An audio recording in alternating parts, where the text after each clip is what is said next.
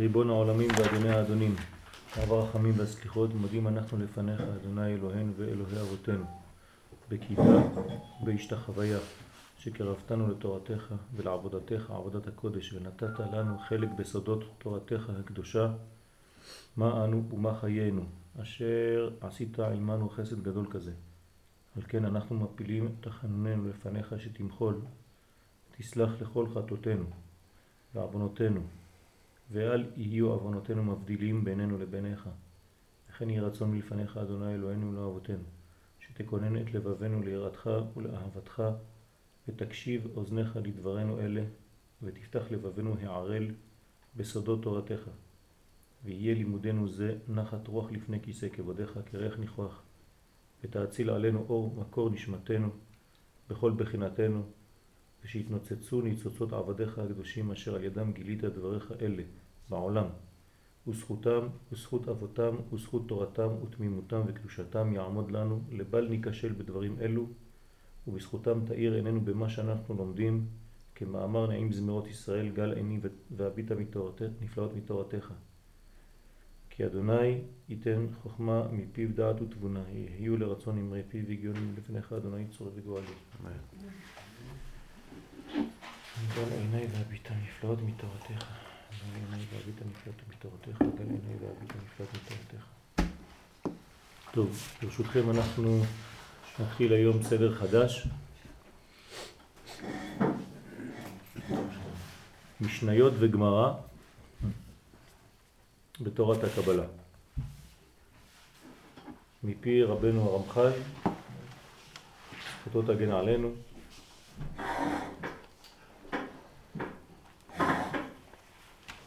שכתב בקיצור את מה שיש לכם בחלק העליון למעלה, לפי פרקים, והפירוש למטה, שבעזרת השם לאט לאט ננסה אה, לפענח כפי אשר תשיג ידינו בעזרת השם. ואנחנו בעצם מתחילים את כל סדר ההשתלשלות מההתחלה כדי להבין קצת בשכבה יותר עמוקה את מה שעשינו קצת בכללות עד עכשיו ואני מקווה שהדברים יהיו מובנים וברורים לאט לאט בעזרת השם. פרק ראשון, האילן הקדוש, צמצום אין סוף ברוך הוא. אומר הרמח"ל, עד שלא נברא העולם, היה הוא ושמו אחד. רצה וצמצם אורו לברוא כל הבריות, נתן להם מקום. אין לך דבר שאין לו מקום, נמצא המקום שווה לכולם, והאינסוף ברוך הוא מקיפו לכל צד. וקו יוצא ממנו לצד אחד, בוקע ונכנס ועושה כל המדרגות. עשר מדרגות הן מידתן שאין להם סוף, י' עיגולים ויושרן באמצען שבהם מידותיו של מקום חסד דין רחמים. מנהג כל בריאותיו במשפט. מזכיר מלשון שכר ומעניש הוא מחזיר כל רעה לטובה, הוא מביא בריאותיו לרצונו, וכן הוא אומר אני ראשון ואני אחרון, ומבלעדיי אין אלוהים. כל מה שברא הקדוש ברוך הוא בעולמו לא בראו אלא לכבודו שנאמר כל הנקרא בשמי ולכבודי ברטיב יצרתיף אף עשיתיו ואומר אדוני ימלוך לעולם ועד עד שלא נברא העולם היה הוא ושמו אחד. הוא לשון הפרקי דרבי אליעזר, פרק ג' זאת אומרת שלפני בריאת העולם יש אחדות גמורה בין הוא לבין שמו. מה זה הפירוש? עד שלא נברא העולם, רוצה לומר, עולם האצילות כולו. היה הוא, פירוש, אור האין סוף ברוך הוא, נקרא הוא, ושמו פירוש כוח המשך הפעולה חוץ ממנו, שהיא השורש לבריאת הנבראים והנהגתם, דהיינו כלל המתגלה מן האין סוף ברוך הוא, שכן תמיד השם מורה על גילוי, המתגלה מבעל השם, אז היה הוא בעל השם ושמו השם, המקור וההמשך אחד. כן, הייתה אחדות אחת כוללת, לא היה הבדל בין המקור לבין ההתפשטות. פירוש שווים לעניין העלם, והיינו שגם בחינת שמו היה נכלל באין סוף הבלתי מושג. כלומר גם הבחינה הנקראת שם עדיין הייתה כלולה בתוך המקור הראשוני ולא הייתה אותה בחינה של שם מושגת על ידינו או על ידי מדרגה אחרת, אלא הכל היה באחדות גמורה, בהשוואה אחת, באחדות כל כך גדולה שאנחנו אפילו לא מבינים מה זה יכול להיות, כי ברגע שנברא העולם אנחנו כבר במדרגה של פיצול. אז כל זה לפני שנברא העולם. עוד פירוש אחר, כן, יש כמה פירושים, אנחנו לא ניכנס לכל מה שמתפרש שם, צריך ללכת לפתוח ספרים אחרים, אבל אנחנו נסתפק במה שיש לנו כאן. עד כאן יש שאלות? כן. מה זה שמו? אמרתי, שמו התפשטות. זה ההתפשטות, זה המלכות. הוא זה המקור. ברוך הוא וברוך שמו. מה זה ברוך הוא? יודקה. ברוך שמו ו"ק. כשמישהו אומר קדיש, כן? כשמישהו אומר השם השם בתפילה, אז יש כוונה. ברוך אתה השם, אנחנו אומרים ברוך הוא וברוך שמו. מכוונים ברוך הוא יודקה וברוך שמו ו"ק. זאת אומרת שהשם הוא התפשטות המקור הפנימי. תמיד שם נותן כיוון שם לשם דבר, זאת אומרת בשביל דבר, בשביל של הדבר, לשם כך נוצר האדם. מה זה לשם? יש מדרגה שצריך להגיע אליה שנקראת שם. וזה הגילוי, ההגדרה של הוא.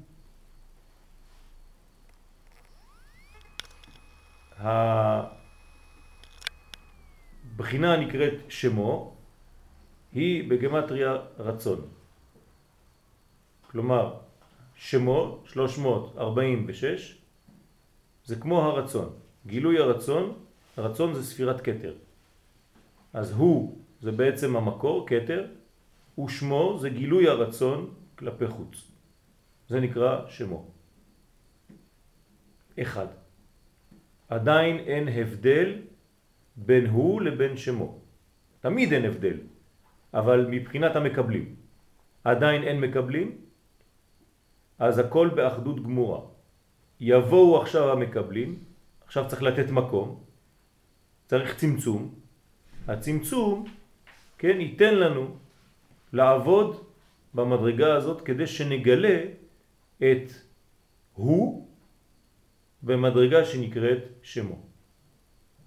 על ידי מה אנחנו מגלים את הוא, כן? אף פעם לא נגלה את הוא, אבל זה התפשטות וגילוי על ידי המידות. אפשר לומר ששמו זה גם כן מידותיו. בסדר? רצה וצמצם אורו. מדרגה שנייה בתוך אותה משנה, שהיא צמצום אין סוף ברוך הוא, פרק ראשון. רצה וצמצם אורו, וכיצד הוא מראה הצמצום? שאלה, מה זאת אומרת צמצום? דע שעד שלא נאצלו הנאצלים, היה אור העליון פשוט. פשוט, מתפשט, בלי לבושים, בלי כיסויים, כלומר בלתי אפשרות להשיגו. היה אור העליון פשוט ממלא כל המציאות כולו. לא ממלא מקום, כי אין עדיין מקום, ממלא מציאות. אנחנו גם כן לא יודעים מה זה אומר, ממלא, ממלא. אין סוף ברוך הוא ממלא כל עלמין, אין לנו השגה כי אין צמצום, אם אין צמצום אין מקום עדיין. עכשיו האין סוף ברוך הוא עושה מקום. זה נקרא צמצום. לפני זה אין מציאות של מקום, אלא מציאות. אז ממלא כל המציאות כולו.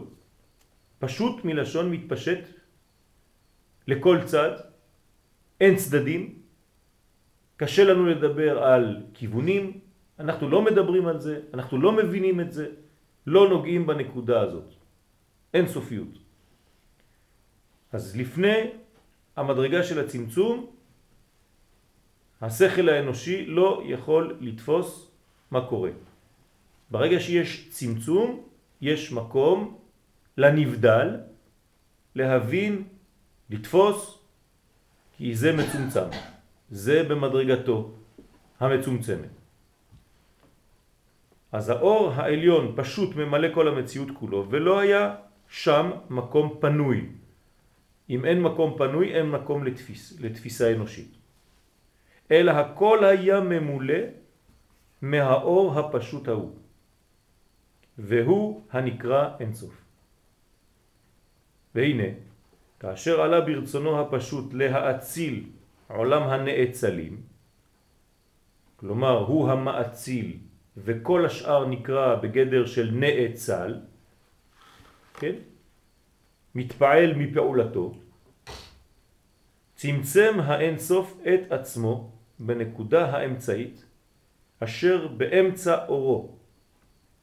מה זה באמצע אורו? הרי אין מקום.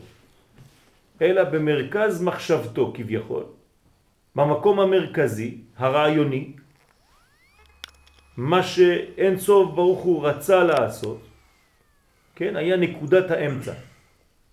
נקודת האמצע לא מלשון מיקום, חז ושלום, כי אין עדיין מקום, אבל זה כאילו שמרכז מחשבתי נמצא בנקודה פלונית, כך כביכול מרכז מחשבתו של אין סוף ברוך הוא הייתה לברוא את העולם, זה עיקר מחשבתו, זה המרכז, זה האמצע.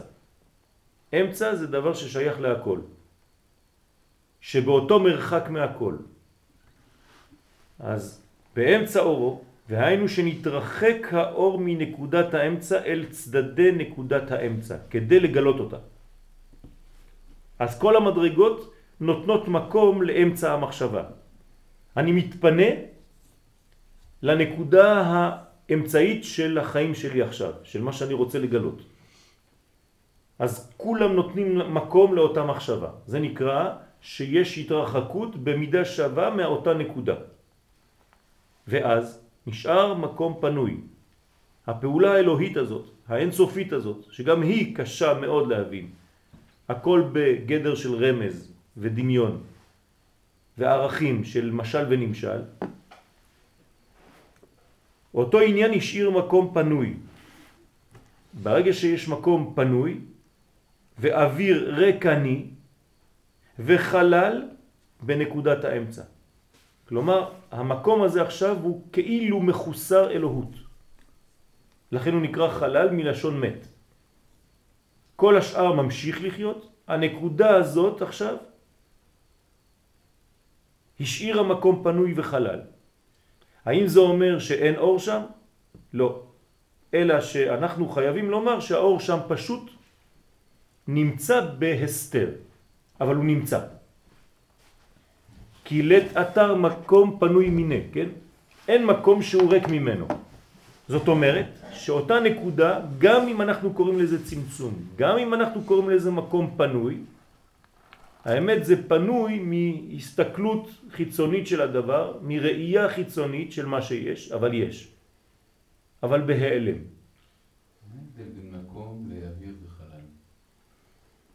הרבה, הרבה הבדלים. אני לא רוצה להיכנס לזה עכשיו, אבל יש את כל האפשרויות, אני אגדיר את זה ככה, לחיים שהולכים להיות שם. גם מבחינת מקום גם מבחינת אוויר וגם מבחינת חלל. כן. כן, כן. מקום ששם יהיה גם כן בחינת עולם, של מיקום, גם בחינה של זמן וגם בחינה של חיים. אולי זה מושגים שאני מבלבל אותם אה, בבראשית, כשמדברים על רוח השם. מרחפת על פני המים. כן. כן. מה ההבדל בין הרוח ומה ההבדל בין האור? כשאומר ויהי אור, ופה אנחנו מדברים על אור, לא. זה אותו אור? לא, אנחנו, העולם שלנו, של בראשית, זה עולם התיקון. פה אנחנו מדברים לפני העולם שלנו. בסדר? אנחנו עדיין לפני עולם האצילות בכלל. העולם של בראשית זה עולם הבריאה, בראשית ברא, בריאה. כן? הרבה הרבה הרבה התקדמות הייתה מהמשנה הזאת לבין בראשית שלנו.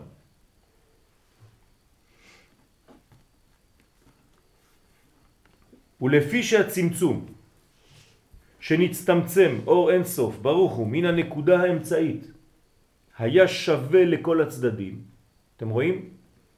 מדרגת השוויון, כי זה נקודת אמצע והתרחקות באותה מידה מכל הצדדים, זאת אומרת עושים מאותו חלל את המקום העיקרי עכשיו, ששם אני הולך להחזיר בצורה מדודה את החיים שהתאפשרו כי כל עוד ואין סוף ממלא את כל המציאות, אין מקום למישהו אחר.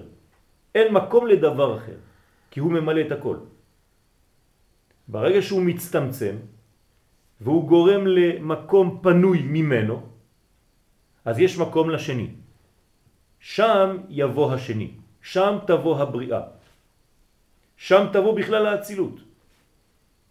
בריאה, יצירה, עשייה וכל העולמות עד העולם הזה. זאת אומרת, מתאפשר מדרגה שם של חיים רק בזכות זה שיש את הצמצום הזה. במובנים של ערכים, הסברנו את זה כמה וכמה פעמים אבל אנחנו חוזרים על הכל, רק כשיש אפשרות לתת מקום לשני, אז השני יכול להיות. לימוד עקרוני שכל עוד ואנחנו תופסים את כל המקום, אין מקום לזולת. הקדוש ברוך הוא מלמד אותנו שהוא בעצמו עשה פעולה לתת מקום להיות לשני, לנברא. למרות שהוא ממלא כל המציאות והוא לא צריך שום דבר. הוא כובש את יצרו.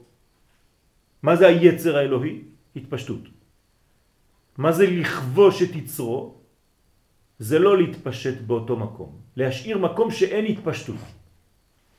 דברים עליונים מאוד, שהם כביכול נגד המהות האלוהית. זה נקרא צמצום. לכן יש התרחקות מאותה נקודה אמצעית בשוויון לכל הצדדים. לכן המקום החלל שנתהווה היה עגול מכל סביביו. כלומר עגול בגלל שבמובנים שלנו בשכל האנושי, כן, אנחנו עכשיו יורדים למדרגה של אדם כדי ללמד את הלימוד הזה. אז רבותינו הקדושים חייבים לומר לנו דברים שאנחנו יכולים קצת לתפוס בעולם שלנו. אם לא, אז אין לימוד, סוגרים את הספר והולכים הביתה. אז למה זה כתוב עגול? בגלל שבמימדים הפיזיים שלנו, שאנחנו מסוגלים לראות בצורות, הצורה הכי שווה שמכל הצדדים היא שווה, זה העיגול. בריבוע הקצה יש לו התרחקות יותר מהאמצע, אבל בעיגול הכל שווה בהשוואה גמורה לנקודת האמצע. לכן אנחנו מדברים על כדור בעצם. לא עיגול עם בלי עובי, אלא בתלת ממד, ממש כמו כדור, עם נקודת האמצע הפנימית שהיא רחוקה מהכל אותו דבר. מה ממשיך להיות סביב אותו כדור, אותו חלל? אין סוף ברוך הוא, כמו שהיה בהתחלה, כך הוא עכשיו. אז מה קרה? זה כאילו זרקנו אבן לתוך המים, ברגע שהאבן נגעה בתוך המים, התחילו להעשות עיגולים שמתרחקים מנקודת האמצע. כן, אתם מכירים את התופעה הזאת? זה בדיוק מה שקרה. בעולם רוחני.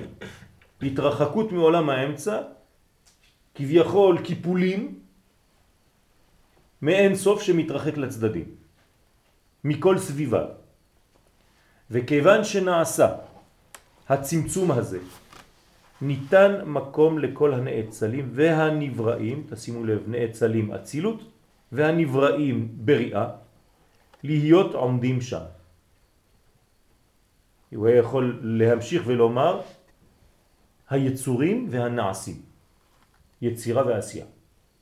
אבל בינתיים אצילות בריאה, מספיק. עומדים שם. יש מקום לבריאה. מה עומדים שם? מה? מה עומדים? נכון. וזה שכתוב נתן להם מקום. אין לך דבר שאין לו מקום, ממשיך הרב. מה זאת אומרת אין דבר שאין, לך, שאין לו מקום? פירוש מכל הנאצלים, הנבראים, הנוצרים והנעשים, כן, אצילות בריאה, יצירה, עשייה, עכשיו זה מופיע, אין לך אף אחד שיהיה חוץ מחלל הצמצום. אין שום דבר מחוץ לחלל הזה. מה יש שם? אין סוף ברוך הוא סובב, ממשיך, כמו שהיה בהתחלה. כלומר, כל מה שנדבר עליו, תמיד הכל אי פעם נמצא בתוך אותו חלל שצמצם אין סוף ברוך. אלא כולם בתוכו נתהוו ולכל אחד מהם מקום מיוחד בפני עצמו בחלל הזה. נמצא. המקום שווה לכולם. למה שווה? אמרנו בצורת עיגול. ואין מצד זה הבדל חשיבות ביניהם. והאינסוף ברוך הוא מקיפו לכל צד. זאת אומרת שיש כאן האור שמקיף לכל הצדדים. פירוש אור האינסוף שסביבות נקודת האמצע, שנעשה בה הצמצום כנל, מקיף את חלל הצמצום לכל צד בדמות עיגול כנל. טוב, אז עכשיו יש לנו אינסוף מסביב וחלל ריק באמצע. אז אין חיים. אז עכשיו האינסוף, ברגע שהוא התנתק כביכול, צמצם, הוא חוזר. אבל הוא לא חוזר באותה מדרגה שהיה לפני, כי אם לא, לא עשינו כלום. אז הוא עכשיו חוזר בצורת קו. זאת אומרת, מה זה קו? מידה. קו זה צמצום, בתוך הצמצום הכל עכשיו יבוא בצורה של צמצום, כי עכשיו נגרם משהו שנקרא צמצום. ברגע שנולד משהו חדש, נברא משהו חדש, מושג חדש שנקרא צמצום, כל מה שבא אחר כך יש לו רשימו מאותו צמצום. אז גם הקו שיחזור עכשיו, האור שחוזר לתוך החלל, יבוא במידה. כלומר בצורה מצומצמת. לפי שהוא נכלל בתוך המדרגה הזאת שנקראת צמצום. אז יחזור קו, יוצא ממנו לצד אחד. מה זה לצד אחד? לא מכל הצדדים. כן. אפשר להגיד שהעיגול, העיגול זה לפני היושר, זה נקרא כמו כלי לקו הזה? כן, זה כלי. עכשיו, הקו חוזר, מה זה לצד אחד? זה שורש הכלים שם, הצמצום, כן? הקו חוזר לצד אחד, זאת אומרת לא לכל הצדדים, כי צריך שיהיה לו מעלה ומטה. בעיגול אין מעלה ומטה. עכשיו לפי זה יהיה מעלה ומטה. יהיה צד אחד, קו אחד, כיוון אחד, שהאור עכשיו חודר חזרה אל תוך הצמצום. ופה מתחיל הייחוס, הסדר. פה מתחיל הסדר. אולי לפני כן התחיל הסדר אחר. נכון. פה מתחיל הסדר של היושר, שהוא קו אור שחודר אל תוך החלל, כלומר חיים חודרים לתוך המקום הפנוי הזה. הזכר נכנס לנקבה, האור חוזר אל הכלי, ושם עושה את הסדרים. זאת אומרת, פה פעם ראשונה אפשר לדבר על ימין שמאל. יפה, מעלה ומטה. נכון. וקו יוצא ממנו לצד אחד.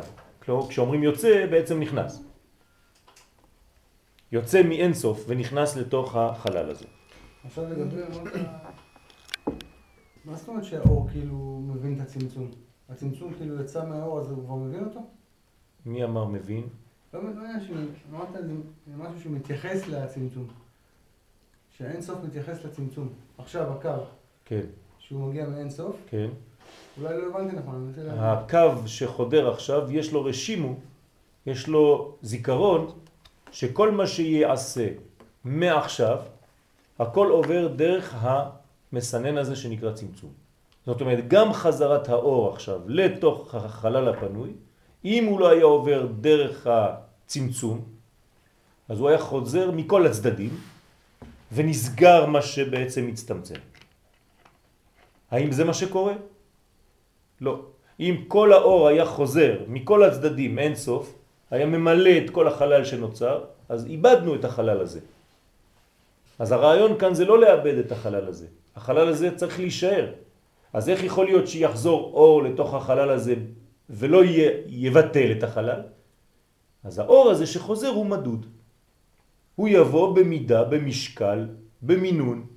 זה נקרא קו. ולא מכל הצדדים. קו אחד. אוקיי? ברוך אתה אדוני אלוהינו מלך העולם שהכל נהיה מדברו. מה, אולי אני מקווה שלא פספסתי את זה. מה מטרת הצמצום? חיים. בשביל מה? בשביל כל החיים, כל הבריאה. אם אין מקום פנוי, שנקרא צמצום, שהאין סוף מצמצם את עצמו, אין סוף צמצם את עצמו. בשביל מה? בשביל החיים, בשביל? לברוא, כן, כן, בשביל לברוא עולם. שבתוך העולם יבוא אדם שיעשה עבודה של גילוי. כלומר שותפות לגילוי האין סוף הזה בתוך המקום הזה שנקרא סוף. בתוך החלל הזה, בתוך הצמצום הזה. אז הוא בורא לנו אפשרות של שותפות שאנחנו נמלא בחזרה את המקום הפנוי הזה באור. אבל הפעם זה לא האור שבא לבד, אלא הוא בא בזכותנו. בזכות הנבראים שיהיו בפנים, הם יזמינו את האור וימלאו דרך הצינור הזה של הקו את כל העולם הזה, עד שכל העולם הזה יהיה עוד פעם אור. אז מה ההבדל? אבל זה, זה היה ככה. נכון, אבל כשזה היה ככה לא היינו שותפים. עכשיו הוא נותן לנו מקום שותפות. אבל אבל בסופו של דבר זה יחזור להיות כמו שזה היה. נכון, אבל עכשיו עבדת באמצע, הייתה לך עבודה, ואתה עכשיו שותף לתהליך. אז נכון שזה יחזור להיות מלא, כן? אבל תמיד, תמיד, תמיד יהיה בורא ונבראים, ועכשיו היה לך מקום, עשית עבודה. כלומר, כל הרעיון כאן זה לא בשבילו, אלא בשבילנו. זה החסד האלוהי שנתן לנו מקום לעבוד. יכול להיות שהוא צמצם את עצמו בכמה מקומות, זאת אומרת, מה זה בכמה מקומות? בכמה נקודות. לא, נקודה אחת. עיקר הבריאה היא העולם הזה. זה המקום היחידי, וכל מה שאי פעם יהיה, בכל העולמות, אפילו אם יש דברים אחרים, לא יודע, בחלל, מה שאתה יכול לדמיין ומה שאתה לא יכול לדמיין, הכל בתוך החלל הזה. מחוץ לחלל הזה אין שום צמצום אחר, אין שום מדרגה אחרת, הכל תיאורטית, אצלו. אבל זה יכול להיות. מה? תיאורטית, זאת אומרת, לפי מה שכתוב, לא, לא, לא. יכול לצמצם. יכול, אין סוף ברוך הוא. יכול לעשות מה שהוא כן. רוצה, אבל זה לא מה שקורה. כן? זאת קבלה. קיבלנו, קבלה, כך קיבלו המקובלים וכך קיבלו, זה נבואה, כן? קבלה זה נבואה. נקודה אחת. שיש רק נקודה אחת, היא העיקרית וזה מרכז וזה העולם הזה שלנו. בסדר? אז עכשיו הבנת למה הוא צמצם, כדי לתת לנו מקום של פעולה. אז קו יוצא ממנו לצד אחד, פירוש אור בדמות קו ישר. שאלה, סליחה. כן. אנחנו, אנחנו נחשבים כחלק מההתפשטות הזאת? איזה התפשטות של של הקו? הקדוש ברוך הוא? מה זאת אומרת? אני לא מבין אותך. הכל מה שבתוך החלל לפני הוא הצמצום. בריאה, נכון? כל מה שבתוך החלל, מאיפה זה יצא? החלל. זה מהצמצום. לא, אבל כל הנבראים, היצורים, הנעשים, הכל, מאיפה זה? ממנו, נכון? כן, נכון. יפה. אז מה השאלה? כי אמרת מקודם שלפני לפני זה אתה לא עבדת ועכשיו עבדת. אוקיי, אבל לפני זה הוא בורא אותך. עכשיו הוא בורא. ברגע שיש צמצום, הוא עכשיו יתחיל לברוא. ולהכניס לתוך החלל הזה את כל הנבראים, את כל היצורים, את כל הנעשים. וייתן להם בעצם מקום. הוא הביא, הוא הכשיר את המקום, הוא בא בבוקר לגן, כן, פתח גן, ועכשיו הוא בורא, כל מיני נבראים, יצורים, כל מיני חיות ומה שאתה רוצה, צמחים והכל, והוא ישים אותם בתוך הגן הזה, ויגיד לנו תתחילו לעבוד עכשיו, בהרמוניה אחת גדולה. כולכם בתוך המסגרת הזאת שנקראת עיגול, תסתדרו. מה צריכים לעשות? בוס, תמלאו אותי בחזרה, תכניסו אותי בחזרה לפה. אז נו, מה עשינו? היית כבר פה. כן? כמו שהוא שואל.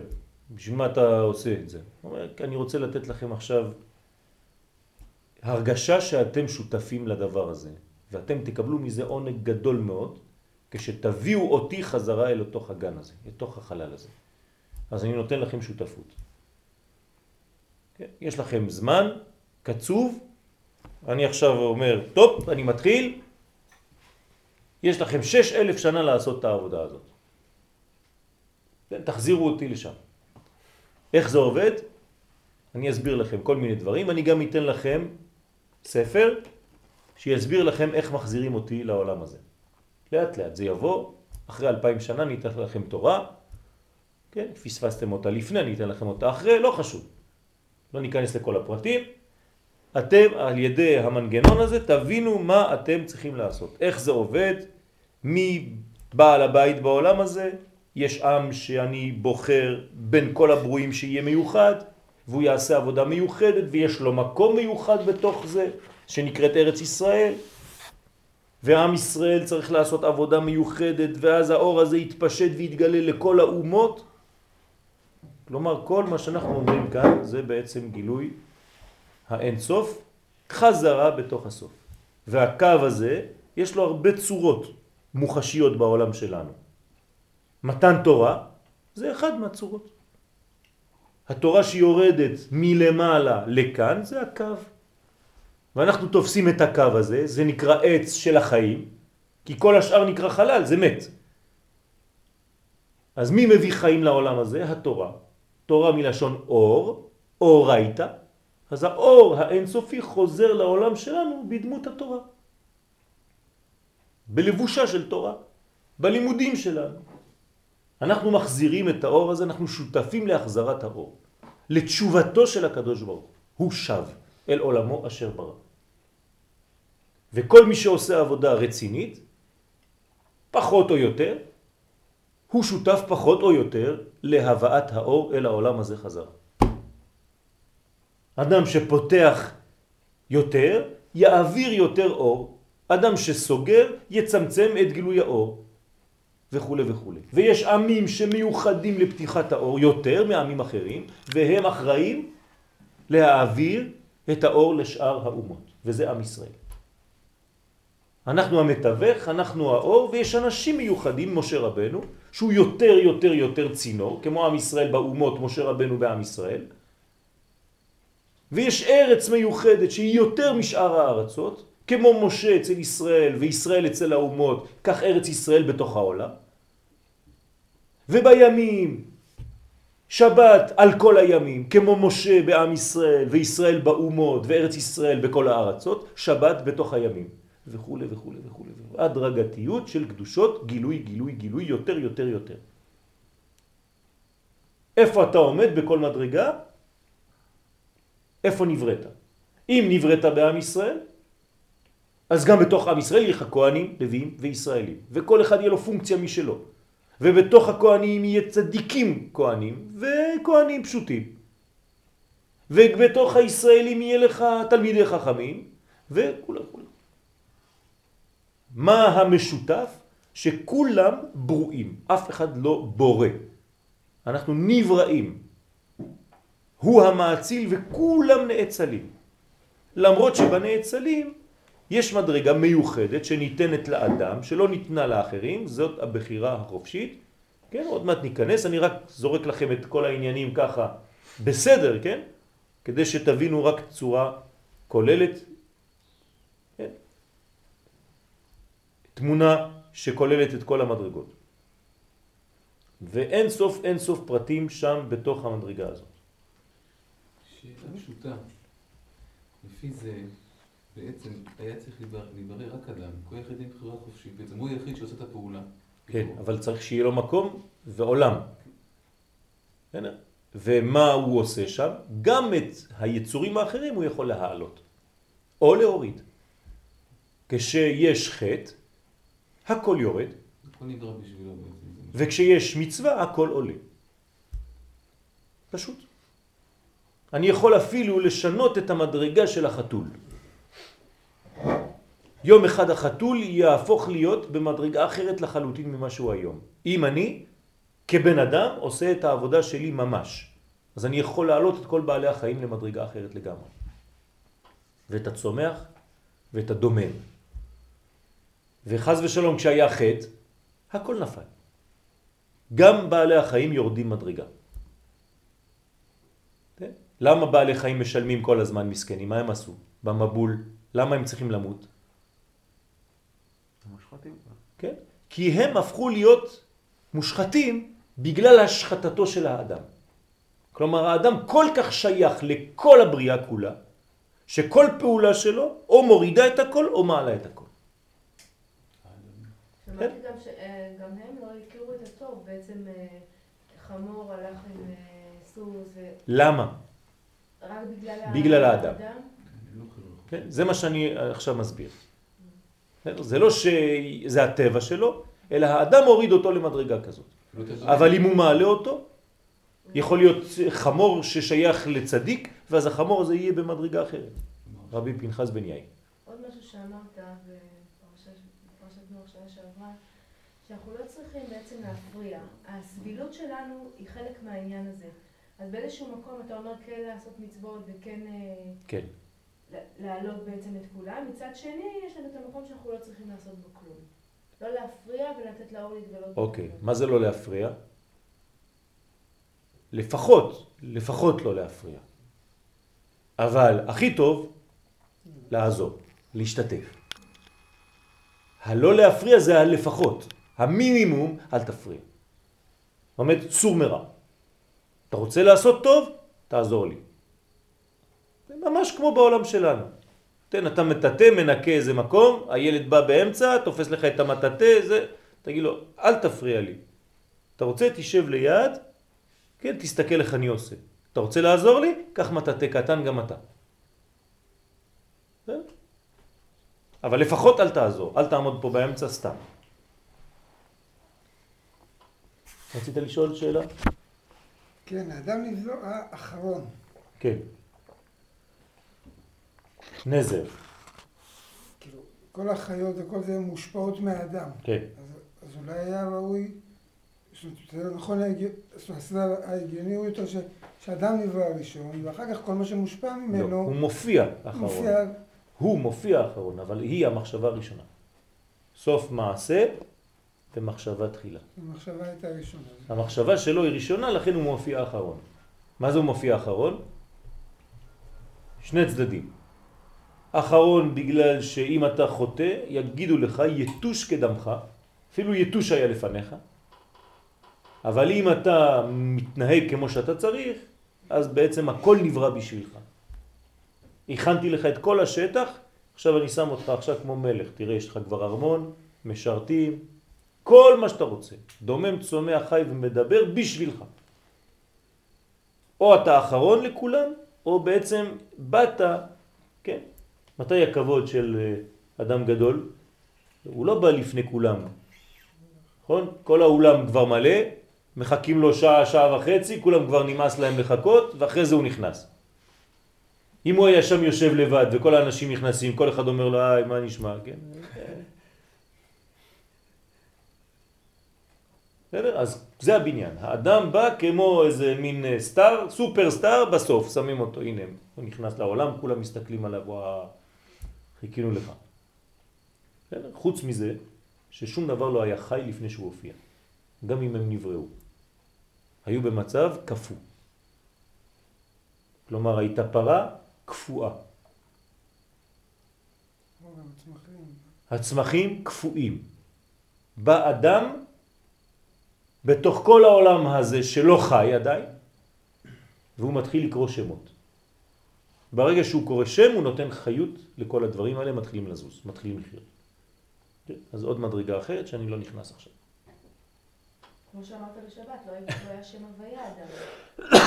היה רק שם אלוהים. כן, זה בבריאה, כן, נכון. הלאה.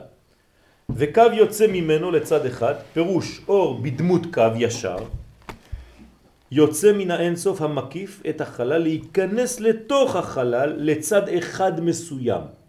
לצד אחד, זאת אומרת גם זה עכשיו עובר דרך הסינון הזה שנקרא צמצום. אז לכן זה רק לצד אחד, לא לכל הצדדים. בוקע ונכנס לתוך חלל הצמצום. ועושה כל המדרגות. פירוש בין דעיגולים ובין דיושר. שכולם נעשו על ידי הקו הזה. זאת אומרת, הקו נכנס ואיפה שהוא מגיע, בואו נדמיין את זה בעולם שלנו בסנטימטרים, במילימטרים, כל פעם שהקו הזה חודר לתוך הגלגל הזה, לתוך הבלון הזה, לתוך הכדור הזה, הוא עושה סדרים שם.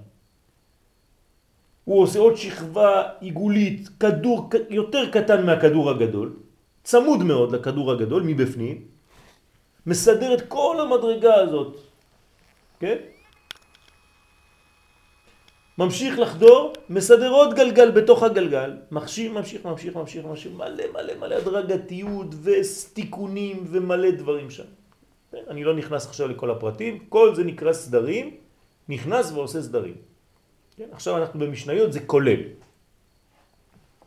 סליחה, זה אומר שמתי הקו חוזר, הוא ממלא הכל? כן, הוא נותן אפשרות להכל להתחיל לחיות, כן. עכשיו, הוא לא עובר עד למטה. הוא יחזור ויעצור באיזשהו מקום. הוא לא יכול ללכת עד הכיוון השני. כן, זה אין סוף. ברוך הוא מכל הצדדים. זה הצמצום. והקו נכנס רק מצד אחד, מפה. אבל הוא לא ילך עד למטה. הוא יעצור באיזושהי נקודה פה, עוד מעט נראה. בסדר? הרעיון המרכזי הוא נמצא פה, כן? הכל הלך לצדדים, הצטמצם, אין סוף סובב הכל, ופה זה החלל. חלל פנוי.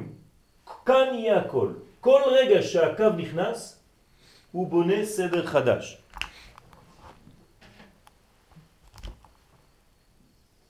בעיגולים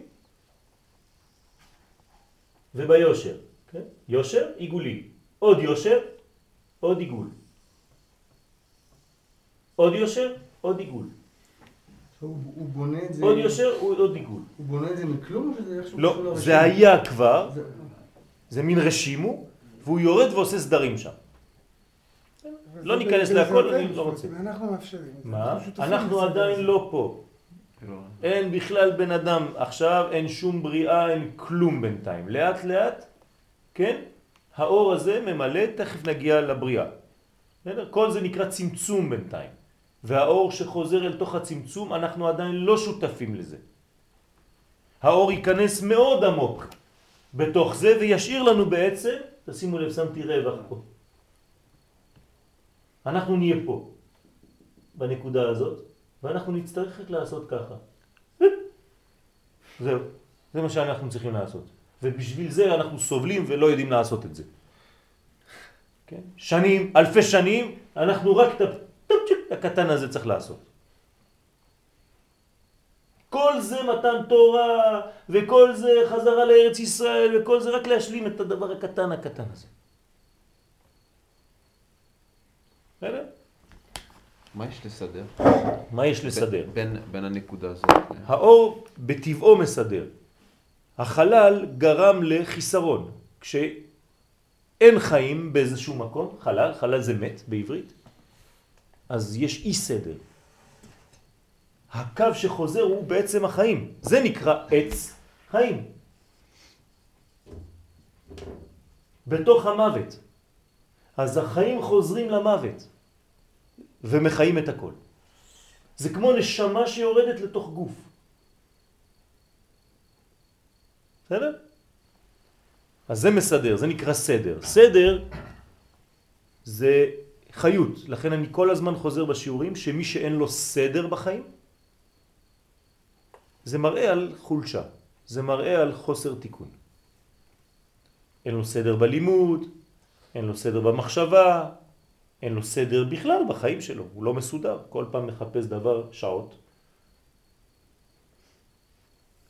הבית מבולגן, הסדרים לא נכונים, וזה זה מבלבל את האדם, זה מפריע לאדם, זה מראה שצריך שם עבודה רצינית כדי לחזור לסדרים.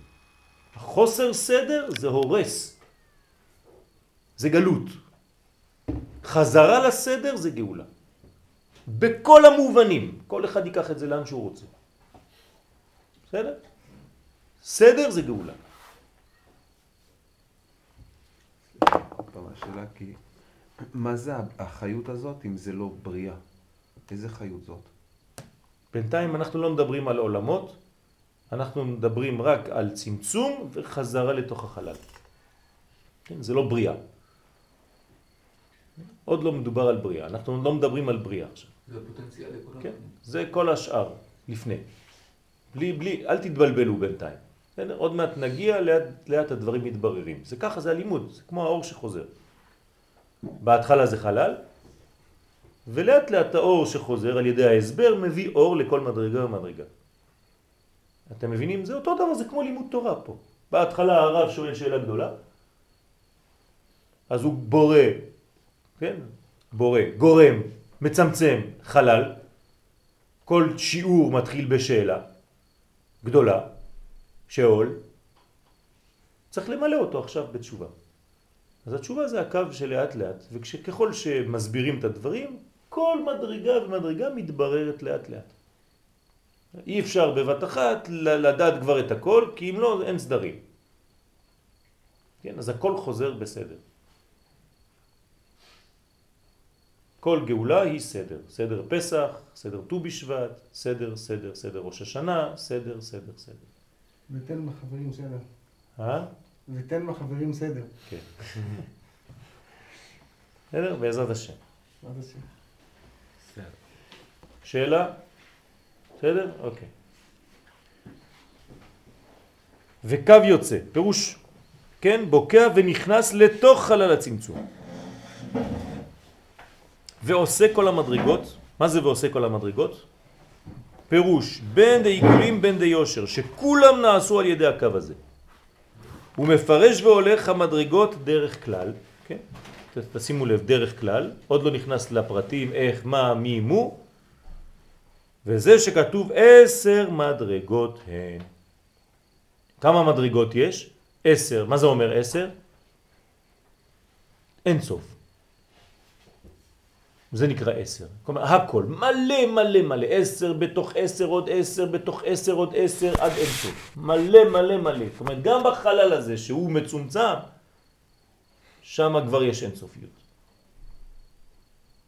תראה את העולם שלנו. העולם שלנו, כל מה שנברא בו, זה עדיין בתוך החלל. יש איזה טיל שהגיע למסך הזה, שעבר מן הסוף לאין סוף, איפה נגמר העולם הזה? מה, באיזשהו מקום אתה נוגע באיזה פח, פום! דברים שאנחנו לא מבינים אותם. כן? דבר עליון מאוד.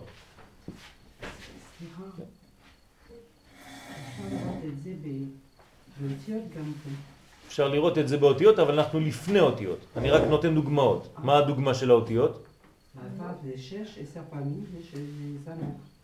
אה, את אומרת בצורה של העיגול. כן. בסדר, אוקיי. יפה. יש לך דמיון מפותח.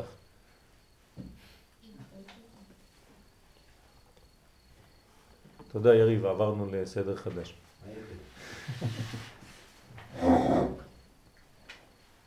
עשר מדרגות הן, שנאצלו ראשונה, והן ממלאות, כן, כל המדרגות האלה, את חלל הצמצום. מידתן שאין להם סוף. מה זה מידתם שאין להם סוף? הוא לשון ספר יצירה. זאת אומרת, גם המידה שלהם זה אינסופיות. אנחנו רחוקים מלהבין דברים, כן? כן. הכל. מידת, כאילו מידה ואין סוף. נכון. הכל פרדוקס, כן? איך זה? סתירה אחת בתוך משפט אחד. גם המידה היא אינסופית. ופירוש הגר"א שם, בזה הלשון, שכל אחד כלול מעשר. שימו לב, זה נקרא אינסוף. זה מה שאמרתי לכם מקודם. אמרתי עשר, אבל כל אחד כלול מעשר, וכל אחד הקטן הזה כלול מעשר, ועוד אחד קטן מעשר, בלי סוף. זה אומר באיזשהו מקום שגם כל דבר בעצם הוא אינסופי? שבעצם כל האינסוף מתגלה בסופו של דבר בתוך הסוף המוגבל הזה. זאת אומרת שהכל אינסופי. אתה נכנס לתוך החומר, בהתחלה חשבת שהבנת משהו, עכשיו רק בנית מכשיר חדש, אתה רואה שיש עוד דבר עוד יותר קטן, ואם לא יגידו לך מה מצלמים ואתה תראה סרט בטלוויזיה, אתה תגיד וואי זה בטח בחלל. לא, זה בתוך התא של האצבע הקטנה של הרגל שלך. ואתה רואה שם עולמות ודברים עפים, הולכים ככה בכיוונים, כן? ועוד לא המציאו את המכשיר הכי טוב. אחרי זה יגדילו לך פי מיליון, ותראה עוד עולמות בתוך העולם הקטן שחשבת זהו, זה שם, עוד עולמות ועולמות וקילומטרים בין נקודה לנקודה. בתוך עולם קטן. מפחיד. אז לא צריך להתבלבל לאט לאט. כלומר, התורה הזאת מגלה לנו כמה הוא גדול. כמה הוא גדול. אז מה זה מידה שאין לה סוף? איך... אה, איך מה? זה- איך זה מסתדר מידה שאין לה זה סוף? מה שאמרנו. יש לה מידה, אבל בכל אחת מהמדרגות שהיא מוגדר, מוגבר, מוגבלת, נכון? זה, יש לזה סוף. תיכנסי לתוך זה ותבדקי ותראי שבסופו של דבר יש פה מולקולות וכל מיני חלקיקים של החומר ואין סופיות אני לא מדברת בתוך על זה. אני מדברת על המידות שלנו. איך במידות שלנו אין לנו סוף. כי אין סוף. את יכולה להגיד, זהו, תיקנתי מידה. כל יום יש לך עוד מדרגה ועוד מדרגה בתוך המדרגה ועוד מדרגה בתוך המדרגה ועוד מדרגה בתוך המדרגה. אפילו משה רבנו לא גמר. זה קצת מייאש העניין הזה. למה מייאש? לא נוכל את. רוצה להיות הבורא? לא, אבל אין... זה מה. שאת אומרת. את אומרת דבר אמיתי. את רוצה להיות הבורא. אבל אנחנו רק נבראים, לא לשכוח. אז אנחנו נוטים, אבל אף פעם לא נהיה. הוא, לא נהיה. אבל כן יש לזה סוף. ברגע שאנחנו אין. נעשה את ההשלמה, אין, זה לא נקרא סוף. להפך, כל הזמן יש עבודה, עבודה ואתה מתקדם, מתקדם, מתקדם, מתקדם. אז הקו הזה לא יתחבר. מה אתה מגלה? כל פעם שאתה מגלה מדרגה זה לא שאין לך כלום. בתהליך עצמו, כל מדרגה שהשגת מגלה את האור של אותה מדרגה. זה כבר ברכה. תעלה לעוד מדרגה, תגלה עוד ברכה בתוך אותה, אותו מימד. זה לא שאומרים לך לא, כל הדרך לא יהיה לך כלום, עד שלא תגיע לשום מקום אז לא יהיה לך כלום אף פעם. לא. לכן אנחנו תמיד אומרים שהציפייה והתהליך של הגאולה הוא בעצמו הגאולה. לא כמו שאלה שאומרים שכל עוד ואין גילוי של אותו אדם שנקרא משיח, אין כלום. זה מייאש. אז מה אני עושה היום? הנה המשיח לא בא, כלום העולם הזה לא שווה כלום, המשיח עוד לא בא. טעות. כל יום שאתה מתקדם, המשיח בא במדרגה של אותו יום. אז היום המשיח בא. המשיח בא השנה? כן. איפה הוא? הוא בא ברובד של תשס"ח. מה שהיה צריך להתגלות ממנו, התגלה. אתה, מה שמרגיע אותך זה לראות בן אדם? זה מה שמרגיע אותך. תאמין לי שגם כשתראה אותו אחרי יומיים תתרגל ותגיד נו מה הלאה? מה עושים עכשיו? אתם מבינים? אנחנו פשוט קטנים, חושבים כמו ילדים קטנים ולא מבינים שגם המשיח יש לו גוף, כן הוא יהיה בן אדם. אז כשתראה אותו עשר פעמים בטלוויזיה, באינטרנט, שהוא ידבר, יסביר לך דברים, בסוף תתחיל להתרגל. אפילו החברים יתקשרו אליך, יש שיעור הערב עם המשיח, אתה בא? אני... אז ביום הראשון תבוא, ביום השני תבוא, ביום השלישי תגיד, טוב, רגע, אני צריך להיות עם האישה, עם הילדים, יש לי עוד הרבה דברים לעשות. העולם ממשיך. בסדר? אל תתבלבלו. לפני הצמצום, העולם היה מושלם? אין דבר כזה, אין עולם. עולם. יש אין סופיות, זה לא עולם. הייתה שלמות. הייתה שלמות, כן. ואז נהיה צמצום, ואז נכון. נהיה לנו איזה פתח קטן. חיסרון. נכון? נברא חיסרון. נכון, נכון. זאת אומרת, הוא היה אולי זה לא המילה הנכונה, הוא היה שלם, אוקיי, ועכשיו התפקיד שלנו להשלים. להשלים אותו עוד פעם. נכון. אז יש לזה איזה סוף מסוים. לא, כי ה- זה מה- זה הסוד. באנו מהסוף, ואנחנו רוצים להחזיר את זה גם לסוף. החלל הזה הוא אינסופי, זה מה שצריך להבין. כלומר, כמה יש- יש שתביא אין אור, סוף ויש מושלם. עוד פעם, כמה יש ש... משהו שהוא חסר, ויש משהו שהוא מושלם. נכון. אני לא מדבר עכשיו על משהו שהוא- את- שהוא אין סוף, בוא נגיד, בוא על נגיד משהו שהוא משהו. חסר. אוקיי, בוא, אם נעשה את זה משהו מוחשי, אז עכשיו יש, כמו שאתה אמרת, נקודה בחלל, איזה משהו, איזה משהו חסר, כן, שאנחנו אמורים למלות אותו. אוקיי. ברגע שנמלא אותו, הוא יחזור להיות שלם. אבל אף פעם, יש. אף לא אף פעם לא תמלא, למלות אותו. אף פעם בצורה של שלמות כזאת. זאת אומרת שתמיד אף נהיה פעם לא נבראים. נצליח למלות אותו בצורה שהוא היה חזק. נכון. כי אם לא, אתה חוזר להיות הוא. לא, אני רק משלים. לא. כי ברגע שהכל גבר יהיה שלם, ואישה זה- זה- זה זה אחד, אף פעם לא יהיה. אבל זה לא אותו דבר, זה כאילו שאתה אומר שהוא לא נמצא שם. לא, זה גבר וזה אישה. ואנחנו נגיע למצב שזה שלם, כן. זה לא אותו דבר. לא, אבל זה, אז, אז אתה אומר מה שיקרה, כן, במדרגות של האלף העשירי, שאנחנו נתבטל במציאות האלוהית. יש מדרגה כזאת, אבל לא נהיה הוא. עדיין נהיה נבראים. אז לא. מתבטל. כן, נתבטל בגלל שבתוך האור הגדול הזה נהיה עדיין, אבל בצורת ביטול. אז יש, אז אז יש שלמות. זה סוף. כל רגע, כל יום זה, זה שלמות. כל יום זה שלמות. סוף. לא, אין סוף. אין סוף. כל השיעור ביום שבת דיברנו על מידות. נכון? כן. שבת אחר הצהריים כן. דיברנו על מידות, על כל העניין של חנוכת בית, שלפי המידות אנחנו מקבלים את האור, חייב את המידות האלה. אוקיי, עכשיו אנחנו באים, אנטיתזה, המידה זה גם אין סוף. נכון. ועכשיו מה שאמרת לשוקי? איפה הסינתזה? שלעתיד לבוא, הכלי יהיה אור, הכלי יהפוך לאור. הכלי יהפוך. את- את האור של הכלי. את האור של הכלי. אוקיי, זה לא שהוא יהפוך להיות אור. הוא יגלה את האור. הוא. יגלה, אבל הוא כלי. הוא תמיד יהיה כלי. אבל כלי שמגלה את האור. בסדר? אז יש, יש עבודה.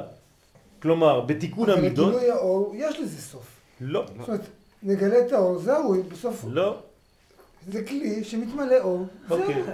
תגיד גמור. לי, אתה למדת פרשת בראשית פעם? קצת, נכון? קצת, כן. קצת. הסבא שלך למד?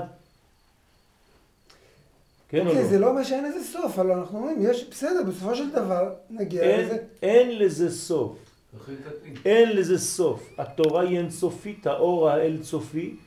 ה- הסבא שלך, סבא רבא שלך, ואתה אפילו אם תהיה המקובל הכי גדול, אתה תחזור ללמוד בראשית עם ילד קטן ותמצא עוד חידושים ועוד חידושים ועוד חידושים. תגיד, אבל כבר למדנו שנה שעברה פרשת נוח, כמה אפשר ללמוד כבר? אין סופי, אין סופי, כי זה בלתי מוגבל. אתה תוסיף אור ותוסיף אור ותוסיף אור ואף פעם לא תגיע להיות האור עצמו. תמיד תהיה תוספת של אור, יש לך עבודה למיליארדים של שנים אם אתה רוצה, כן? אין סוף. ותמיד תהיה כלי נברא ולא זאת בורא. אומרת, למעשה המטרה אף פעם לא תושג. לא, ההפך. אני אומר שהמטרה מושגת כל כל שנייה. יום, כל יום, כל. יום עוד קצת. יפה. כל יום עוד קצת. נכון, זה מטרה. אבל אין יעד סופי. עוד פעם, אני לא נוצרי. היעד הסופי שלי זה כל יעד ואת כל התקדמות. כל מדרגה היא היעד שלי. זאת אומרת שאין יעד סופי. לא. יעד אין- סופי. אין דבר כזה, אחרונה. אין דבר כזה נקודה אחרונה, זה אין סוף. מה זה גמר התיקון? גמר התיקון זה כשאני ברמה של מילוי האור, ממלא את המדרגה שלי היום. מחר יהיה לי אומרת, כל יום עוד... אני גומר לתקן, יפה, אבל אף פעם לא. יפה. אבל סליחה, מה הזמן הזה שה- שהמשיח כן, יהיה הוא שמו אחד? נכון. בסדר? אבל בעולם של הכלים שלנו. בסדר? במימדים שלנו. אני יכול לתת ציון 10 לילד בכיתה א'? נכון? האם אני מביא אותו עכשיו לישיבה? כמה הוא יקבל? הלוואי. בסדר. אז לכל אחד יש את העשר שלו במדרגה שלו היום. אז זה אומר שהוא גמר, סיים? כן, גמר במדרגה שלו היום. מחר אתה חוזר הכל אותו דבר. עוד מדרגה, אתה בונה הכל מחדש. כל תפילה, אנחנו בונים את כל המנגנון מחדש, נסירה, מעבר של פנים, מה שמעת, אתמול עשיתי, כמה עוד פעם? לא, מדרגה אחרת, יום אחר, הכל אחר, מחר יהיה יום חדש. אבל אבל סליחה, כל לא משעמם. לא משעמם. שני בסוף הוא שמו אחד. כן, במדרגה, במדרגה שאנחנו מסוגלים להבין באותו זמן. דיברת על ביטול של אנחנו בעצם נתבטל בתוך העולם, בתוך האינסוף. כן, בשבת דיברנו על התקללות. כן. שאנחנו לא רוצים להתקלל בתוך האור הזה, כי יש בחירה חופשית ואנחנו רוצים להיות חלק מהאור. זהו, אתה יכול אז ל- מה ההבדל לבחור. בין התקללות לבין ביטול? זה עוד מדרגות, כן? ל- ל- ל- הביטול הוא ביטול בחירי. בסדר? אז אתה נכנס למדרגה, אבל אנחנו פה נוגעים לנושאים, אני, אני מבין שיש לכם רצון. למדנו כבר את זה, לא? נו, למה אנחנו לומדים עוד פעם? תראו כמה שעות שאלות ואין סופיות על כל מדרגה ומדרגה. אני יכול ללמוד את זה עכשיו, לחזור מההתחלה, עד שלא נברא העולם, זה שיעור אחר. עכשיו, עכשיו אני יכול להתחיל ויהיה שיעור אחר. עם אותם מילים, אותם אותיות. סליחה, מה זה אומר התקללות? להתקלל, להיות כלול ב.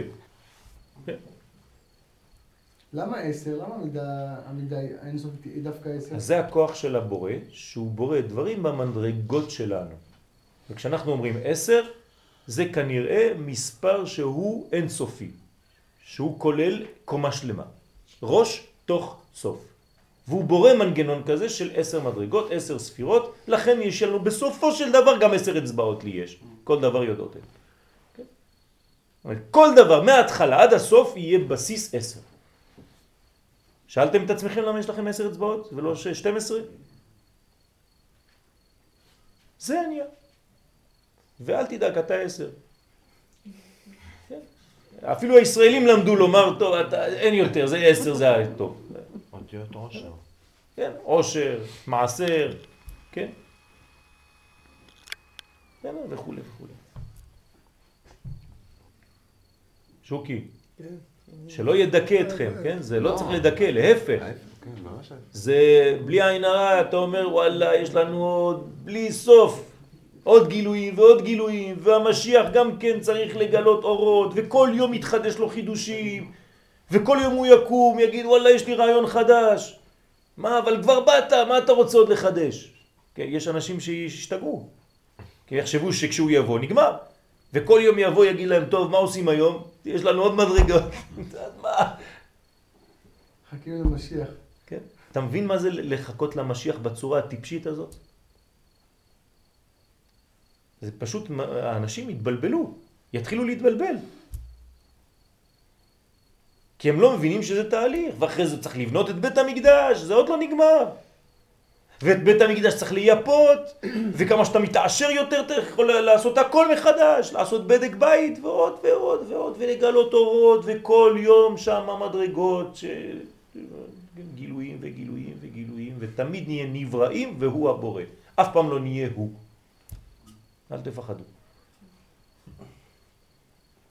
אתה יכול להסתכל על זה בכיף, בשמחה כזאת, הנה כל יום יש לי אתגר חדש. רק ככה. אתה יכול גם להסתכל על זה, כמו שאמרת, אל תיבהל, אבל אה, זה כל יום התמודדות חדשה, זה לא אתגר חדש, זה כל יום סבל חדש, זה כל יום... נ- למה, למה אתה רואה את זה בסבל? אתה יכול להסתכל על זה גם ככה.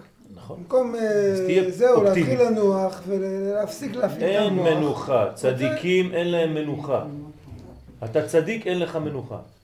אתה רואה? הנה, אתה עכשיו הגדרת שאתה צדיק. עובדה, אין לך מנוחה. השאלה אם זה מה שאני רוצה. ש- לא, יכול להיות שואלים שאני לא אותך. רוצה להיות צדיק, יכול להיות שאני רוצה מנוחה. בסדר. ואתה חושב שתנוח? על כורחך. אתה חושב שתנוח? בגלל שהחלטת? ביקש יעקב להישב בשלווה? כן? קפץ עליו עוד משהו חדש. אין, לא נותנים לך. אדוני, באת לעבוד פה. אנחנו לא איטלקים, פרניינטה. הולכים לישון ככה עם האצבעות של הרגליים. זה לא ככה עובד. יש לנו עבודה רצינית. שלא תיגמר אף פעם. כן, שלא ייגמר לעולם. אלי, כן, שלא ייגמר לעולם. זה לא צריך לייאש, להפך.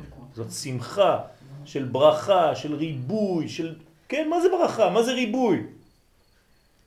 אבל משהו כן אמור להשתפר, זאת אומרת, אה, מה זה אמור? כל רגע זה משתפר. כל רגע.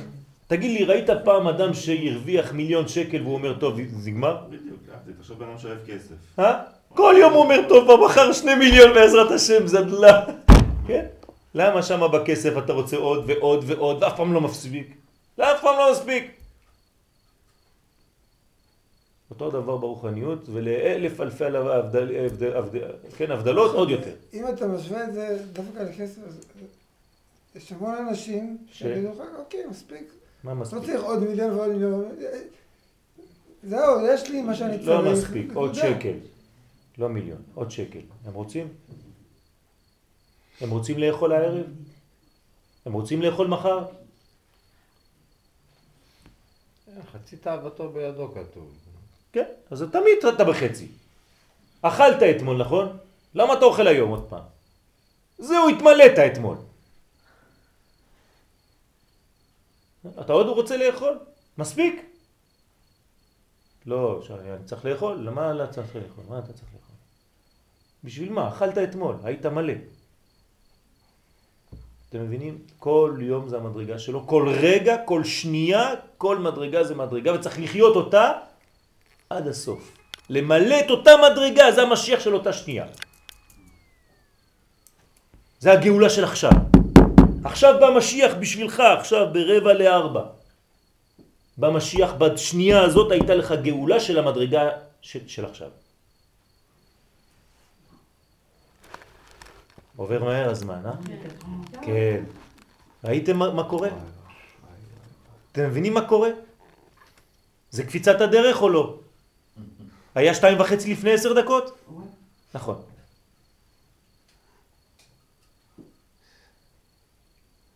כשנהנים הזמן עובר מהר, נכון?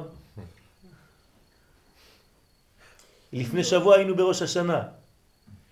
קמנו לסליחות לפני יומיים.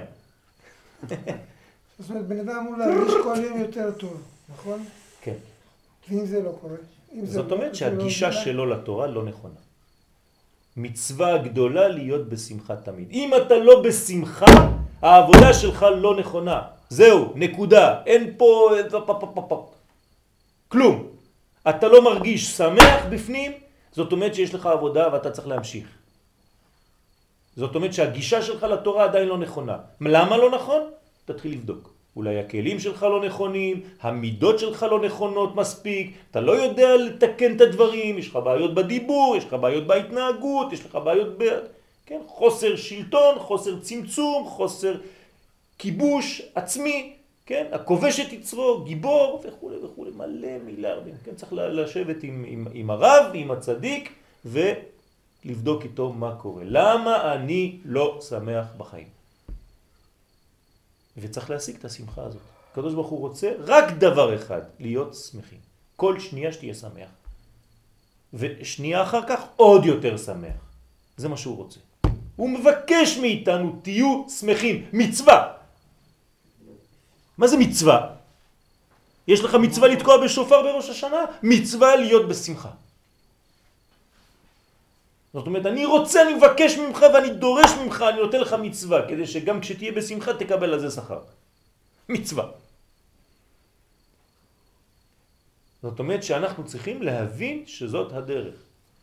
וכל יום אני צריך להיות יותר ויותר מאשר את האלוהים, ואז אני אהיה מאושר. כן, טומפון. מאושר. הלאה. זה נקרא מאושר. למה? כי הוא מאשר. אתה מאשר את האלוהים, אתה מאושר. אתה לא מספיק מאשר, אתה לא מספיק מאושר. זה הולך ביחד. אבל זה לא אומר שכל רגע זה ככה, יש ירידות, יש עליות, צריך לדעת ולהמשיך לעבוד. אבל אין איטליה, כן? פרמיינטה, אין. כן? סיפרת על חבר שלך שאתה שואל אותו מה שלומך, אז הוא אומר לך הולך בטוב. נכון. אז במקרים שלפעמים גם כן אתה מרגיש שלא טוב לך, אתה מבין שכל מה שקורה לך זה הכל הולך למקום טוב. לא. גם עכשיו זה טוב, לא רק הולך לטוב. יותר קל- לקבל את זה שזה הולך לטוב. זאת כן. אומרת, הכל לטובה לכיוון טוב. כן, אבל לומר שהדבר הזה בעצמו הוא טוב, יותר קשה, אבל זאת האמת. לא רק הולך. זה. ממש קשה, זאת אומרת, לפעמים כל אחד, כל כל אחד אחד מחייב... רבי עקיבא צוחק עכשיו. כי הוא רואה חורבן עכשיו. הוא לא צוחק בגלל שהוא רואה שעוד מעט עתיד להתגלות משהו חדש, נכון? אם לא, הוא יגיד, טוב, עוד שבועיים אני אצחק. לא, עכשיו הוא צוחק, למה? כי בתוך החורבן עם השואלים, בבית המקדש, עכשיו הוא שמח. מה זה אומר? שלא רק יהיה טוב, עכשיו טוב כבר. אבל צריך עיניים של רבי עקיבא, פנימיות, תורת הקבלה. רק מי שרואה בפנים רואה את השמחה של עכשיו. מי שרואה את הפשט הוא רואה אותה רק כשהיא מגיעה, רק כשהיא מופיעה בחומר. והרבי עקיבא גם יכול לבכות על זה. נכון. כי יש בעליונים האלה פרדוקס גדול. סתר עליון. זה לא אנושי גם. נכון, ש- נכון, נכון. אז צריך לראות את העולם עם עיניים אלוקיות, ולא עם עיניים אנושיות. צריך לעלות לרובד הזה. אפשר גם קצת פסיכי מזה. כי, נכון. כי, אחרת אתה לא לומד. הקדוש ברוך הוא בא, מצר לך נניח, לכאורה, הקדוש ברוך הוא, כן. אתה לא פועל כמו שצריך, נהיה לך צר. וזה בעצם המנגנון, למה כואב לנו בגוף? כדי שנדע, פה עכשיו נכון, משהו לא בסדר, נכון. בוא נתקן. אם עכשיו אתה כל דבר כזה אומר, אה, לא כואב לי. מי אמר את זה? אתה תרגמת עכשיו שמחה לזלזול. לא. לא אמרתי את זה. לא, אומר, אפשר יש לקחת- מדרגות של כאב, שמצווה לבכות, כן? צריך להתאבל על חורבן ירושלים, זה מצווה. אבל בפנים, כן, אתה יודע שאתה רק במנגנון של עלייה. מה זה כל המתאבל על ירושלים זוכה ורואה בשמחתה? איך אתה יכול להגיד דבר כזה, הפך, בתוך אותו, אותו המילה? זאת אומרת, בתוך האבל הזה אתה רואה וזוכה בשמחה. כמו אישה שיולדת. כן, כן, כמו אישה שיולדת. זוכה ורואה זה לא זוכה ויראה. נכון, זוכה ורואה עכשיו. אז אני יודע שזה קשה. אנחנו לומדים דברים שהם קשים, אבל דברים שהם האמת של החיים שלנו. זה לא אומר שחז ושלום כשיש כאב למישהו אז הוא לא יכאב. אנחנו לא ליצנים שאנחנו אומרים, אה, למדנו בשיעור שהכל טוב, גם עכשיו. אז אני לא, לא, לא, לא שם חשבון על כלום. לא, זה לא עובד ככה. אני מרגיש את הרגע, אני צריך לחיות את הרגע הזה, אבל בסופו של דבר, במכלול הגדול, גם הרגע הזה הוא טוב. רק אולי אין לי עיניים וכוח לראות את זה עכשיו. אני מסתכל על החצי המלא של הכוס. תמיד. זה החכם. כוס חצי מלאה, ראשי תיבות חכם. כן? תן לחכם ויחכם עוד. כן? תן לעשיר ויהיה עשיר. כן? למי מלווים כסף? רק לעשירים. מסכנים, העניים אין להם וגם לא מלווים להם. אז מה הולך פה? וגם לא צריכים להחזיר בסוף. גם לא... אתה בא לבנק, אתה אומר, אני צריך כסף. זה כמה יש לך? כמה יש לך? אני צריך, תן לי הלוואה. לא, אם אתה לא בא עם כסף, לא מלווים לך. כן. אותו דבר בחוכמה. למי נותנים חוכמה? לחכמים. מבהיל. אז אתה תהיה חכם, תתחיל לעבוד. צריך להיות חכם. כי כמה שאתה חכם, ייתנו לך חוכמה. כי אתה מושך, כי אתה עכשיו משדר חוכמה, אתה מקבל את החוכמה האלוהית שמשודרת בעולם. למה אדרבה, זה צריך להיות הפוך. זה מה שאני אומר לך, למה בבנק? מי שאין לו חוכמה, זאת אומרת, זה לא צריך לעבוד כמו בנקים, הבנקים זה... לא, לא, לא, בנק הבנקים לא עובדים עובד. בדיוק כמו שצריך. ככה זה עובד בחיים. אדם שמשדר כוח, רוצים לתת לו עוד. תאמין לי, תבוא. כל אחד ישאל אותך, שוקי, מה שלומך? תוך יומיים אף אחד לא מסביב. עשית צמצום חלל פנוי. זה לא אף. אחד לא מתקרב אליך. זה לא. למה? זה כי אתה. משדר. זה נכון. לא טוב, אדרבה, מי שמשדר שאין לו, אז צריך למלות אותו, צריך לא, לא, הטבע של. העולם הוא לא ככה, זה גם מדבק, אנשים פוחדים. אדם שהוא פסימי, אף אחד לא נוגע בו, ככה פוחדים אולי יהיו עוד מעט חס ושלום שלא ידבק אותנו. ככה זה בעולם. זאת, זאת, זה המנגנון, זה המנגנון. שאתה מושך. אתה קובע. מושך, אתה קולט ואתה מחליט מה לקלוט. תשדר שמחה כולם יבואו לידך, תהיה בשמחה. תשדר עצבות, לאט לאט אתה תעשה ריק חלל פנוי. או שכל העצובים יהיו לידך. זה אותו דבר. כן? המצורעים הם מחוץ למחנה. כולם יושבים שם, לבד. וכל אחד לא מדבר עם השני. הם כבר נמאס להם לראות רק מצורעים. רוצים לחזור למחנה. כן? אז צריך להיזהר מה אתה משדר בחיים שלך. אבל עכשיו יצאנו קצת מהזה, אבל לא חשוב.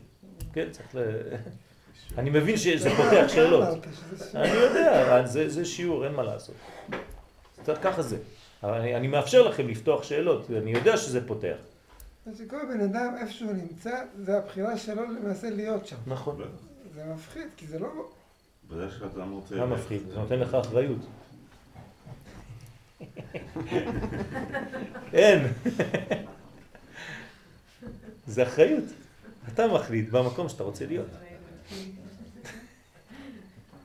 כן, עכשיו כשאני אעשה ככה תבינו, טוב?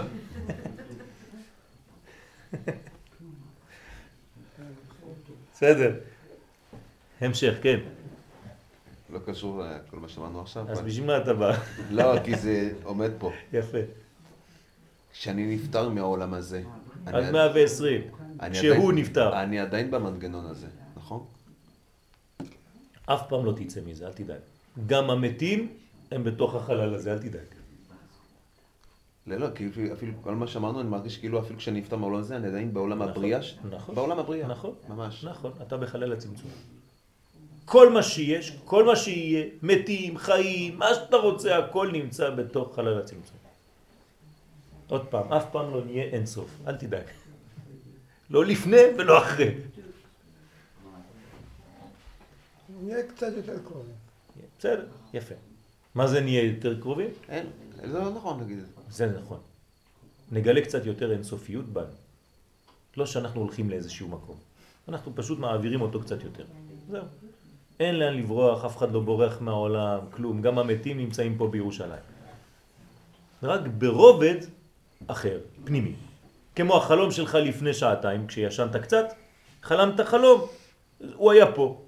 איפה? זה פה, פה. הכל פה. רק ליד. פנימי יותר, פנימי יותר, פנימי יותר, פנימי יותר. הכל פה. תאמין לי, העולם הזה מלא מתים, מלא נשמות. אתה יודע כמה נשמות יש בחדר הזה חוץ מאלה שנמצאים פה שאתה רואה? רק לא רוצים שתראה, שלא תתבלבל. כן? אז אומרים לך, טוב, בוא נסגור לך את העיניים בינתיים, שלא תיבהל, תמשיך ללמוד בשקט. כולם פה. חברים מקשיבים לקולך, השמיעיני, הם באים ללמוד תורה. אומרים, יש שיעור בלילה בכפר אדומים, יורדים. כל אחד הולך למקום שליבו חפץ. רוצים ללמוד תורה, לא השלימו את העניין הזה, היה צריך להשלים להם את הפרק הראשון של האילן הקדוש של הרמח"ל, לא סיימו את זה בגלגול שלהם, אומרים לה יש שיעור שם, מי לא עשה את התיקון הזה, כן, רמקולים, כל מי שלא עשה את זה בא לפה. לשלוח להם אס.אם.אסים. אל תדאג, הם יודעים, בלי תעדכן את ה- אס.אם.אסים, הכל. ככה זה עובד, אני לא, לא, אני, אני, אני אומר לכם דברים בפשטות, אבל זאת האמת. כל מה שלא השלמת, אתה בא להשלים במקום שזה נעשה. עכשיו אדם עושה מצווה, פטר חמור. עשית פעם מצווה כזאת? אף פעם. אדם נפטר מן העולם הזה עד 120, לא עשה את המצווה הזאת. מישהו אומר, טוב, אני עכשיו עושה פטר חמור. כל הנשמות שאי פעם לא עשו את המצווה הזאת חוזרות. נכנסות בו בתוך הפטר חמור. באים איתו, כולם אוכלים בסעודה, כולם שמחים שם, בא השוחט, עושה את הזה, כולם נגמרו, חזק וברוך, השלמנו עוד השלמה. אז מתי בעצם יורדים לכל העולם בתור אדם ועושים את התיקון עוד פעם? מצד אחד אתה אומר שיש פה התעברות, לא נכון. יש עיבורים, לא צריך כל הזמן גלגולים. לא כל. הזמן. נכון, יש עיבור נשמות. מה? מי זוכה בעיבורים? כל, כל אדם שעושה מדרגה, עבודה. מה זה עיבור? עיבור זאת אומרת שלמשל עכשיו אני עושה משהו נשמה שנשמה חסר אחת לך. חסר לה את זה, אז היא יכולה להיכנס בי ולעזור לי לעזור לה. אה, מפחיד. לא מפחיד, לא מפחיד, גם אתה נשמה כזאת, אל תדאג. אתה יודע מי מדבר אליך עכשיו? נשמה. נשמה. אני רק לבוש בתוך גוף. בואו. זה אותו דבר, כולם נשמות. מה, בגלל שאני אדבר עם קול כזה, אה, זה יהיה יותר מפחיד. אני פשוט מצחיק אותך, כי אני, אני, אני זה אותו דבר.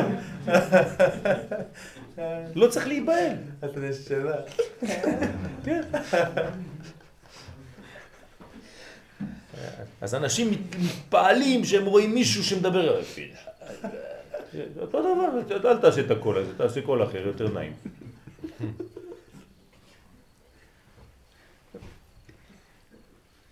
יש ריבועים, נגיד, מה, יכולים אלפי נשמות להיות מעוברות באדם? לא, עד ארבע. עד ארבע? עד ארבע. בסדר, מספיק. מה אתה... אם לא, אתה... איפה לומדים את זה? פנחס? מה? פנחס לומדים? כן. פנחס, אליהו, נדב, אביו. איזה איזה נשמות זה? טוב, עד ארבע, ארבע, כן. ואחר כך זה עיבורים, כל שאלה פותחת עוד שאלה ועוד שאלה. ראית כמה זה אין סוף? עד ארבע, כן. ואחר כך זה עיבורים או לא בהכרח? מה זה עד ארבע? גם זה עיבורים. ארבע ארבע זה עיבורים. ארבע זה עיבורים. לא ארבע גלגולים. לא ארבע- ארבע ארבעה- עיבורים באותו זמן באותו- בתוך אדם אחד. ארבעה נשמות. כן, ארבע נשמות. אה. טוב, יש פרטים, אני לא, זה, גם מה שאני אומר עכשיו זה לא נכון, כי אסור לי לצמצם את זה בצורות כל כך פשוטות, כן? אבל לצורך הלימוד אנחנו לומדים, בסדר? אין מה לעשות. בסדר? יאללה. אמרת שיש גם חצאים ויש... איזה חצאים, פי, פי, חלקי, חלקי, חלקי אלף, כן? כן. מה אתם חושבים שאנחנו נשמות שלמות? אולי, אולי כל הכפר הזה זה אפילו לא נשמה אחת. ואנחנו רק חלקים של אותה נשמה. ניצוצות. נכון, כל אחד מכה את השני שוק על ירך. אבל רק לצורך החיבור בינינו, כי יש לנו תיקון משותף. אה, זה יכול להיות שאנחנו קשורים לאותה נשמה? זה- זה לא יכול להיות, זה כמעט בטוח. מה אתה חושב, סתם פגשת אותנו? ולמה פגשתי אותך? אתה משלים אותי, אני צריך אותך. מששת ימי בראשית אני מחכה שתגיע. לראות זיו פניך. אשריך. אשראי. כן. שוקי, אל תתייאש, הכל בשמחה. לא, כל זה, אין מה לעשות, זה גם סבל בעולם. מה זה אין מה לעשות? אני אומר, יש יש סבל לעשות. בעולם. בסדר, אמרתי, אני אמרתי את זה לפני עשר דקות, נכון? שיש מדרגות שצריך, וזה גם מצווה, כן להרגיש את זה. לא לזלזל, אבל הכל בסופו של דבר, המגמה היא מגמה אחת. כן? של אור וטוב. הוא יגיד את זה, הוא אומר את זה עוד מעט. במשנה, כן? סובבו את הדף. מה הוא אומר שם? מחזיר כל רעה לטובה. מה זה מחזיר כל רעה לטובה? בשורה הרביעית מהצד השני. למעלה, במשנה, מחזיר כל רעה לטובה. דף קנ"ו, שורה רביעית, למעלה, אוקיי. מעניש ומחזיר כל רעה לטובה. מה זה מחזיר כל רעה לטובה? שבסופו של דבר אתה תראה שהכל טוב. זה, זה, זה הסוד של הרמח"ל, הרמח"ל מגלה את, את הסוד הזה.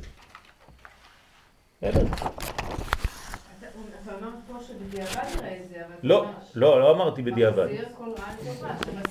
לא, לא אמרתי בסוף, את מוסיפה את המילה בסוף. לא, לא.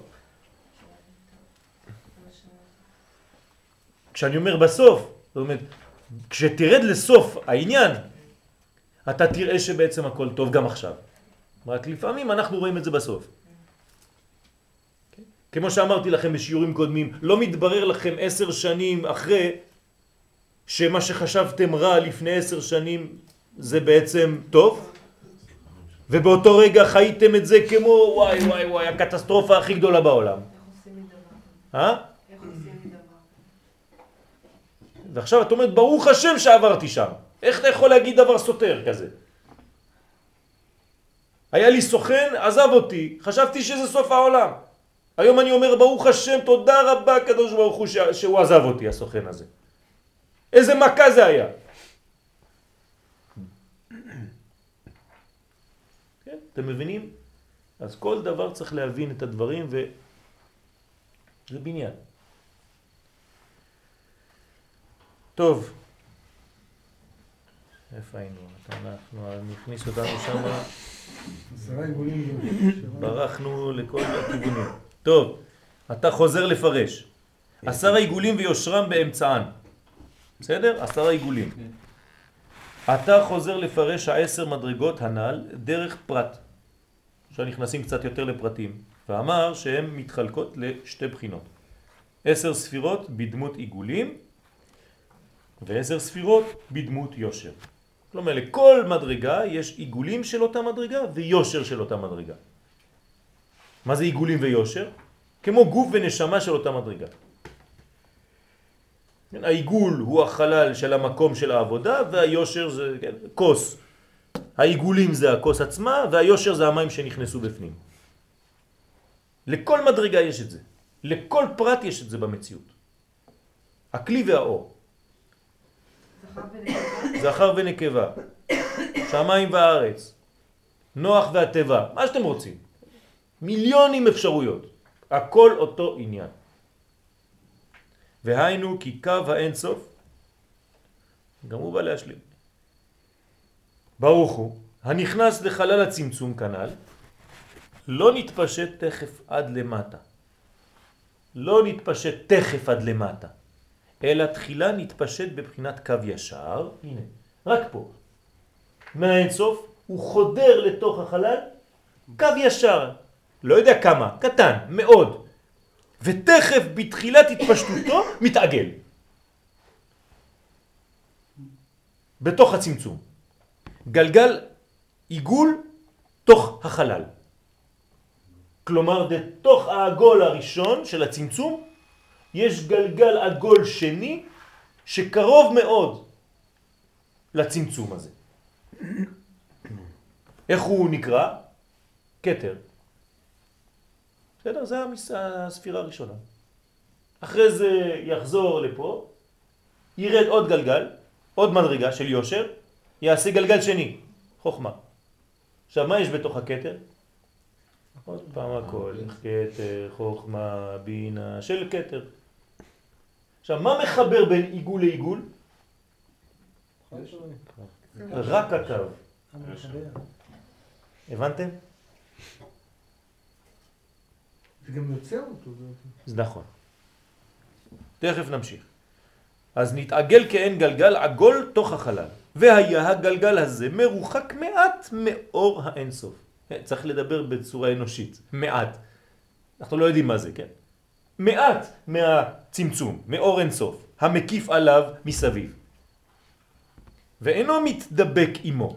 העיקר שאנחנו יודעים שזה לא דבוק. כי אם זה היה דבוק, מתבטל. מתבטל. אז לא עשינו כלום. אז הוא קצת רחוק ממנו, אבל הוא קרוב. אלא בבחינת קו אין סוף היושר. תגיד לי, הוא קצת רחוק ממנו או קצת קרוב אליו? גם וגם, מה אתה מעדיף? אה, יפה מאוד, נהיית אופטימי. אתה מבין? ככה רואים את החיים. או שהיית אומר לי קצת רחוק ממנו, או מאוד מאוד קרוב, אבל לא נוגע. ככה זה החיים. אתה בוחר לעצמך איך לראות את הדברים.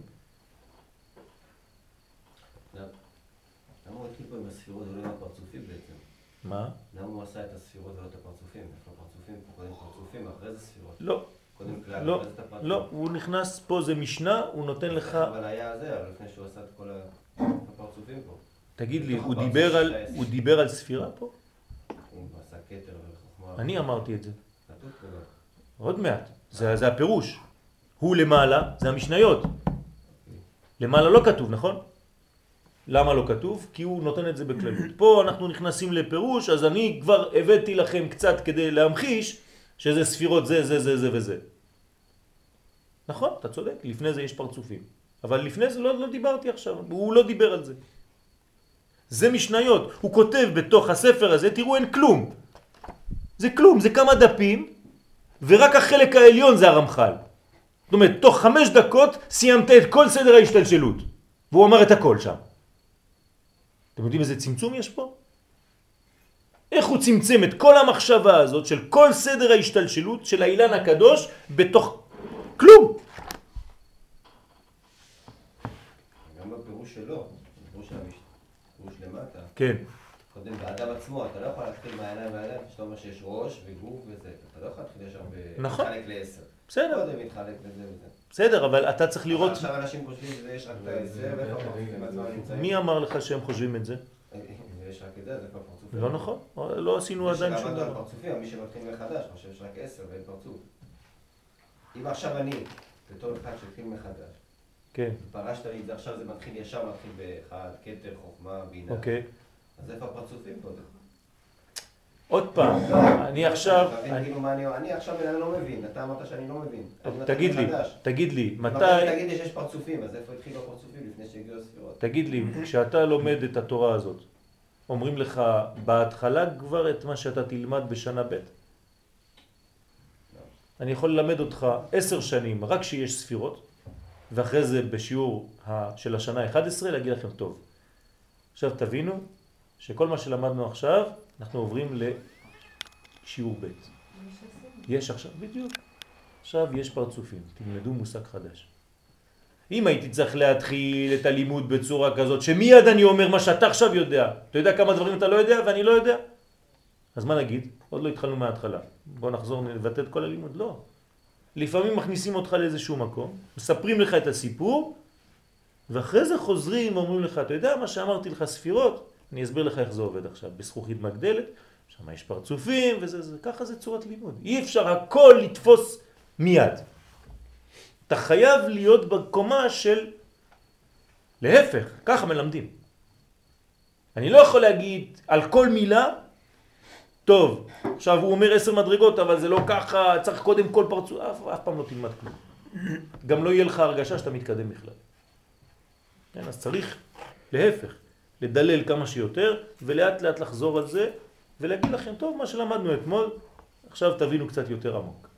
יש ככה וככה. אגב, מבחינת ההשתלשלות, עכשיו אנחנו מדברים על ממש ההתחלה של ההשתלשלות. כן. אז יש בכלל מקום לדבר על ספירות או על פרצופים? לא, זה רק מתחילים? לא, לכן אני רק אמרתי, זרקתי את המילה, אבל פה זה בינתיים לא, לא מדובר בכלל, לא מדברים. הוא אמר עכשיו, תראו מה הוא אומר. כי תכף בתחילת התפשטותו נתעגל כאין גלגל עגול תוך החלל. דיבר על פרצוף, דיבר על ספירות, לא דיבר על שום דבר. אני החדרתי את הנושא הזה. כן, אולי עשיתי טעות, אבל זה רק כדי להמחיש לכם מה זה יהיה לעתיד. והיה הגלגל הזה מרוחק מעט מאור אינסוף, המקיף עליו מסביב, ואינו מתדבק עמו אלא בחינת קו אינסוף הישר. זאת אומרת, מי דבוק, מי מדביק בין שתי עיגולים? הקו הישר. והוא אינסופי הקו הזה, הוא בא מאינסוף, כן? הרי זה קו שחודר מאינסוף לתוך הסוף. אז איזה תכונה יש לו? של אותו אינסוף. שדרך הקו ההוא נמשך ויורד אור האינסוף, הוא משפיע ומאיר בעיגול ההוא. זאת אומרת, מה יש בעיגול עכשיו? התפשטות של מה? של האינסוף, דרך הצינור של הקו הזה שבא מהאינסוף. הרי מדרגה אחת מבחינת העיגול. הנה, קיבלת מדרגה ראשונה. לא דיבר על ספירה, לא דיבר על פרצוף, לא דיבר על שום דבר. אגב, מבחינת ה... אפשר לשאול את זה, מבחינת ה... וגם כשהוא יגיד, זה יגיד בחינה. כן, עוד מעט. מבחינת העיגול עכשיו, שנניח דיברנו על היושר ועל העיגול שלו, אוקיי. ההתפשטות שלו בצורת עיגולית. כן. יש, אה, יש הבדל בין, ה... בין מאיפה שהוא מקבל לחלק התחתון נניח, אם מדברים על עיגול. בין חלק של מה? של העיגול עצמו? אין שום... אשאל את השאלה, אני אשאל את השאלה. אוקיי, דיברנו עכשיו על, רק שוב, אני מדבר בשפה שלי. אוקיי, יש את העיגול, נניח עכשיו באנו, נכנסנו, אנחנו יוצרים את העיגול הראשון. אוקיי. כדור בתוך כדור. כדור בתוך כדור. יש את האינסוף, עכשיו אנחנו בונים את הכדור הראשון שמקבל מה, מהיושר הראשון, לא אוקיי. עכשיו, אה, בכל המקומות ביחס לאמצע הוא שווה, אוקיי. אבל באיזשהו מקום אחד הוא מקבל מהאינסוף, יש לו כאילו עדיפות לכאורה על החלק התחתון של העיגול. נכון, נכון. יש לו עדיפות, כן. יש שם. כן, יש מדרגה כזאת. לכן לפעמים, כן, יש מצויר ככה. בעצם, והחלק העליון הוא יותר שייך לעולמות של הקדושה, והחלק התחתון לעולמות אחרים. למרות ש... שנניח אם נלך ל... יש כתר, לכאורה יש כאילו בחינה של, נניח אם מדברים עכשיו על ספירות. עוד מעט, תכף, הוא יגיד שזה בחינת כתר, כן. אז אני אומר, נניח יש כתר ש- שתחתון, כן. יש דבר כזה? כן. כן. יש אדם בלי יעל, ויש אדם בקדושה. בתוך כל מדרגה. כן, אבל בוא, בוא לא נברח יותר מדי, לאט לאט.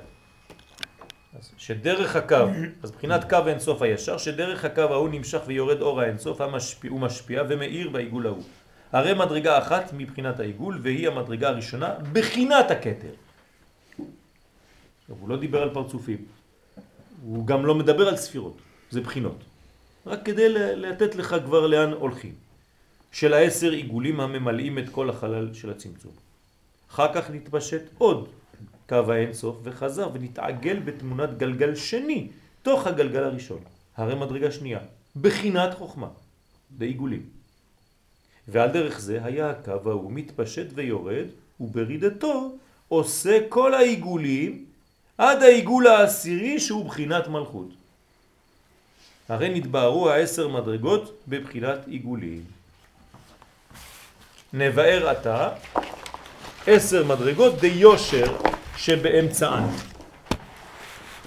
בתוך העיגולים, באמצע, מה זה באמצע עוד פעם? כמובן לא מדובר על מיקום, אלא על רעיון.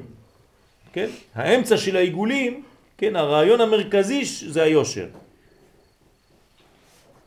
הנה קו האינסוף, מלבד התפשטותו בבחינת עיגולים כנ"ל, הוא גם מתפשט גם כן בבחינת יושר, מראשית העיגול הראשון, העליון, עד העיגול התחתון. ובבחינה זו הקו מתפשט ויורד באמצע כל העיגולים מלמעלה למטה בציור צלם אדם ישר בעל קומה זקופה, כלול מרמח איברים, מצטיירים בציור שלושה קווים ימין, שמאל ואמצע. זאת אומרת שבתוך ההתפשטות הזאת בעצם הקו הוא יורד בג' קווים. ימין, שמאל ואמצע. בסדר? קשה לצייר את זה במחשב. איך העיגולים והיושר מחוברים תמיד אחד בתוך השני, אבל בתלת ממד, כן, זה כמובן רק בעולם מוחש... ש... ש... להמחיש לנו, אבל זה לא, זה לא ככה במציאות, כן? הכל רעיוני. איך אפשר לדבר על ימין ושמאל אם תדבר על צינור? כי הצינור הזה יש לו עובי. בסדר, הנה, יש צינור. נכון. עכשיו, איפה הימין? בוא קודם כל תגיד לי, בוא תקבע איזה נקודת ייחוס על העיגול, ורק אז תוכל להתייחס. גם בממד אחר. עוד פעם. אני אומר, עכשיו אנחנו דיברנו על עיגול. כן. עכשיו, לכאורה, בתוך העיגול יש עכשיו כאילו ימין, שמאל ואמצע. ג' קווים. ג' קווים. כן. אבל ביחס למה? בדופן, בדופן. תסתכל על הדופן פנים, חוץ ומתוך. ככה תגיד, ואז יהיה לך ימין, שמאל ואמצע. יש לך בצינור עצמו כיוונים. זאת אומרת, בתוך הצינור שמתפשט, זה לא כיוונים פיזיים, אתה מיד תרגמת את זה לכיוונים פיזיים, אבל יש השפעה, ימין, קבלה, שמאל, ותפארת, איזון, אמצע. בתוך ההתפשטות הזאת. עוד פעם, לא לצייר את זה סתם בציורים כמו שאנחנו מציירים, זה רק להמחיש, זה לסבר את האוזן. אין ציורים כאלה. הכל מחשבתי. אבל גם במוחשי, אז אם זה הצינור, אז יש ימין צינור באמצע, על הדופן. כי פה האור זורם. מה שבפנוכו זה לא, זה לא אתה. זה היושר בפנוכו. אתה מדבר על הכלי. כן, מדבר על הקו. כן, אבל הכלי, הקו הוא לא כלי. הוא גם אור. כלי וגם אור. צריך, אז צריך להיזהר, כן? יש הרבה הרבה מדרגות, זה מורכב, כן? הכל מורכב. כן, אז הרעיון הזה הוא בעצם ככה.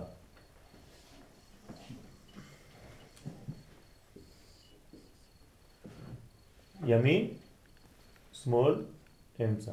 ימין, שמאל, אמצע. ימין, שמאל, אמצע. ככה זה מתפשט. כן, זאת אומרת שזה מין רעיון של התקדמות ספירלית שכוללת גם עיגולים וגם יושר. כמו קפיץ. בסדר? עכשיו עוד פעם, זה ציורים. לא להיכנס להתבלבל לציורים של העולם שלנו. כל זה, כל מה שאנחנו מדברים, זה לפני השבירה. מה? לפני שבירת הכלים. אל, ת, אל תכניסי עכשיו את המושגים האלה, בינתיים. אני לא, לא, לא רוצה להכניס את זה עכשיו. כי, כי אם ניכנס לזה צריך לדבר על תיקון, אני לא רוצה לדבר על זה.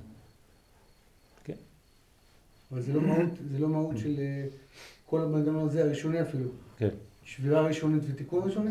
לא, זה, זה לפני כל זה. אבל זה אותו מהות. זה לפני הכל. זה לפני כל המדרגה. הצמצום הוא לא סוג של שבירה? אה, לא, זה נפילה אולי, ירידה. כן, יש גם שם דיוקים וניואנסים במילים. יש מדרגות שנפלו, יש מדרגות שנשברו, יש מדרגות שמתו, כן, יש הרבה הרבה, צריך תיקון. בסדר? לא, לא, לא, אתם רואים מה הבעיה? שמצד אחד למדנו כבר, אז אתם רוצים כל הזמן ללכת כבר יותר קדימה, ואם לא היינו לומדים, הייתם, הייתם מקבלים את זה כל קומה לפי הקומה שהיא לא, נמצאת. זה מחדד- זה מחדד. בסדר, אז זה מה שאני עושה. אנחנו חוזרים בשכבות. פעם ראשונה עשינו, כן, שכבה אחת, עכשיו אנחנו קצת יותר עמוק, אבל יש לכם כבר את המודעות, לאט לאט, וזה בסדר, זה לא אומר, שאני לא אומר שזה לא טוב, כן, כל השאלות הן במקום. אבל צריך לאט לאט להבין את, את הסדרים. אם יש עוד שאלות, תשאלו. מה? אולי אני לא יודע. גם זה. וזה שכתוב בסמוך, אה, להפך, אולי אני יודע, רוב אני לא יודע. וזה שכתוב בסמוך שבהם מידותיו של מקום, תשימו, לב, מידותיו של מקום חדר, חסד דין ורחמים. על זה אנחנו מדברים, לא על צינור שאני עכשיו אה, אינסטלטור. כן? פנימיות. מודעות פנימית של מידות, מידותיו של מקום, חסד דין ורחמים, שזה חוזר על היושר דסליק מיני. כלומר, היושר שיוצר ממנו. מה זה היושר שיוצא ממנו? בפשט, הישרות האלוהית. שהאלוה הוא ישר, והוא מופיע בעולם הזה בצורה מאוזנת, כי הוא מאוזן, הוא תכלית האיזון, הוא שורש האיזון. אז הוא בא כיצירה שמראה לנו איזון. כלומר, הירידה האלוהית בעולם הזה מופיעה בג' קווים. כן? מימינה ומשמאלה, איך אנחנו אומרים על התורה? מה יש בימינה? מה יש בשמאלה? ימינה עושר וכבוד. משמאלה עושר וכבוד. כן, מה יש בימין? אה? אש דת למו. משמאלה עושר וכבוד, ומה יש באמצע? קו הרחמים.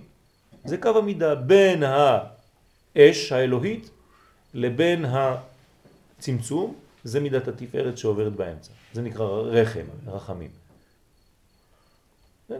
אז יש התפשטות אלוהית דרך כל הכיוונים האלה.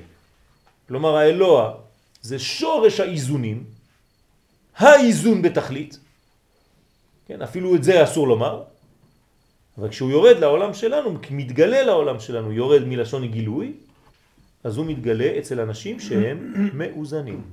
כלומר, אם האדם לא מאוזן, הוא לא יכול לגלות את האיזון הזה. אז אתה צריך לבנות אצלך את המידות האלה של להיות אדם ישר. לכן אנחנו מתחילים את ספר בראשית, שהוא נקרא ספר של ישרים. לפני מתן תורה בספר שמות. למה אנחנו מקבלים מיד את התורה? היינו צריכים להתחיל את- החודש הזה לכם, נכון? יוצאים ממצרים, מקבלים את התורה. למה זה מתחיל בבראשית? מה אכפת לי מספר בראשית? מה זה מתאר לי דברים שאני לא מבין בכלל? אלא יש פה ספר של ישרים. קודם כל בונים מידות. מי יופיע? אברהם, יצחק ויעקב, נכון? זה ספר בראשית. זהו. זה הגימל קווים. בדמות אדם הפעם. אחרי זה, בתוך הגימל קווים, תבוא תורה. יש לה צינור שיכולה להתפשט דרכו. אלוהי אברהם, אלוהי יצחק ואלוהי יעקב. האל הגדול, הגיבור והנורא. הכל ג' קווים, כל הזמן. זה האיזון האמיתי. אז כל פעם שאתה עושה משהו, אתה צריך לדאוג שזה יהיה בג' קווים. אם אתה מתקדם בקו אחד, אתה לא יכול להתקדם. עשית טעות. מה זה ג' קווים במשפחה שלי? אבא, אמא והילדים. אפשר להגיד גם שזה אולי גם שלוש רגליים, אתה מתקדם ביציבות. אותו דבר. אותו דבר. בכל מדרגה ומדרגה יש את האבא, האמא והקו האמצעי. כמובן ששלוש זה גם משהו יציב. בוודאי, אז אתה בוודאי, יכול לבנות נכון, על זה. נכון, נכון, אתה יכול לבנות. שלושה רגלים. תקרא לזה רגליים או רגלים זה אותו דבר. שם הוויה זה ארבע, נכון? שם הוויה זה שלוש. שלוש? איך כן. אני מסתכלת על זה כשלוש? י' כ' ו'. זהו. ההא האחרונה זה רק גילוי של כל השלושה האלה. אבל בלי הגילוי, שלושה האלה הלכו לאיבוד. אז שם יקו, י' כ' ו', צריך את ההא האחרונה. לגלות את זה. אבל זה לא איזה משהו תוספת חדשה. זה הגילוי של השלוש הראשונות. שם ג' קווים.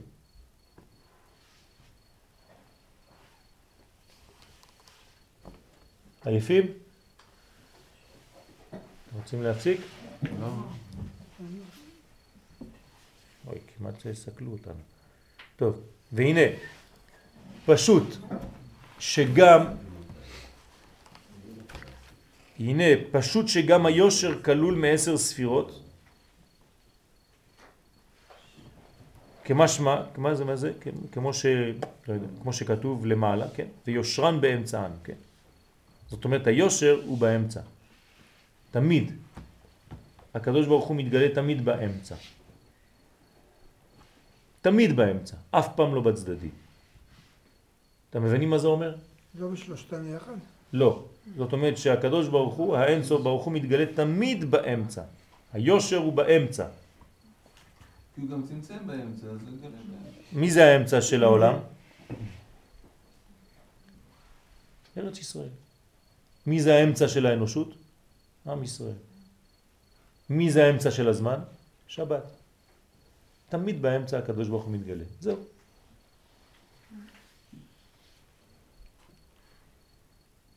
מידל וויק. לא וויקנד. זה שבת. הרי שכנגד כל בחינה מן העיגולים, בחינה ביושר מקבלת לה, אלא אמר חדר ללמדנו שעשר ספירות היושר מתחלקות בציור שלושה קווים ימין, שמאל ואמצע. זה צריך להיות בסדר הזה דרך אגב, כן? לא חסד רחמים ודין, אלא חסד דין ורחמים. בסדר הזה. להיזהר. זה הרב מניטו היה אומר. תיזהר לא להיות חסד רחמים ודין. כן? אלא חסד דין כי ורחמים. בעצם ה- הרחמים הוא התולדה של החסד. יפה. לא לסיים בדין, חז ושלום, אלא ברחמים. דהיינו חדר, כדמות אדם, זה נקרא דמות אדם. מה זה דמות אדם? ראש תוך סוף. מחשבה, מידות ומעשים. בבריאה זה לא הסדר, בבריאה זה הדין, רחמים וחסד.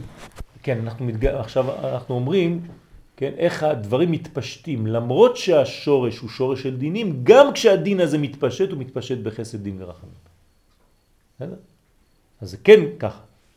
רק שהמידה האמיתית, השורשית, נקראת דין. אבל כשהיא מתפשטת, זה אותו דבר. ג' קווים. שמע אם אין חסד, אז אין התפשטות בכלל. מה זה? אם לא היה אם לא היה חסד, היה נכון, בכלל בכלל. נכון, נכון. אם אין חסד אין התפשטות. אז זה נקרא דמות אדם.